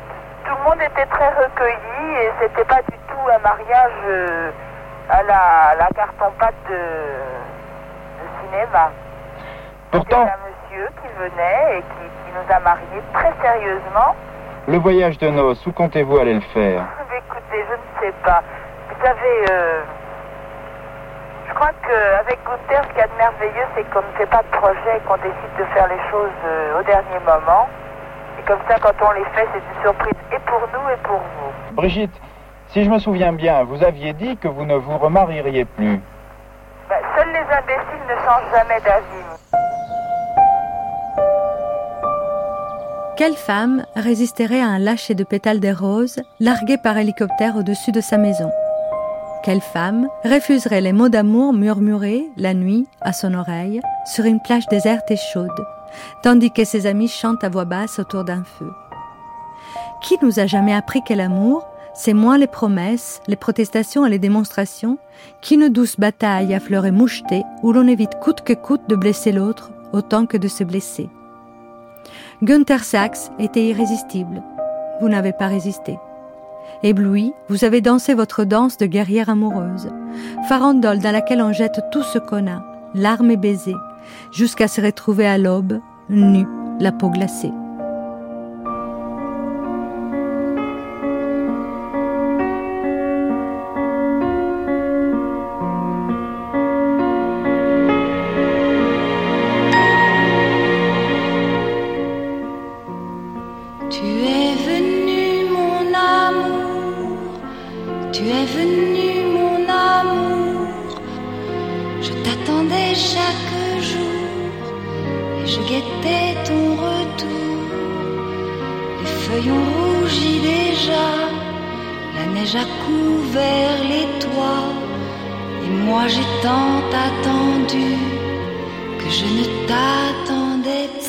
Brigitte Bardot à nu.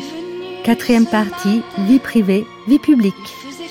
Avec David Teboul, Alain Votrachka, Ginette Vincendo, Marie-Dominique Lelièvre, Christian Brincourt, Daniel Angeli, Colombe Schneck, Manon Garcia, Bruno Ricard, Guylain Uri, Simone Duckstein et Laurent Maldorf. Merci à l'Hôtel de la Ponche à Saint-Tropez. Virginie Efira lit les mémoires de Brigitte Bardot. Avec les voix de Sonia Masson, Frédéric Boquet et Régis Royer. Archivina, Véronique Jolivet et Amélie Briand-Lejeune. Attaché de production, Morgan Morcel. Prise de son, Hélène Langlois, Christophe Papon, Jérémy Tuile, Alexandra Bergel et Laurent Macchetti.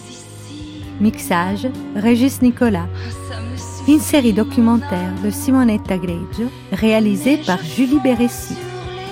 Et demain, pour notre dernière partie, un tour de Harley Davidson derrière Gainsbourg, qui nous amène à Saint-Tropez, mot de paix où on quitte les projecteurs pour tenter le bonheur.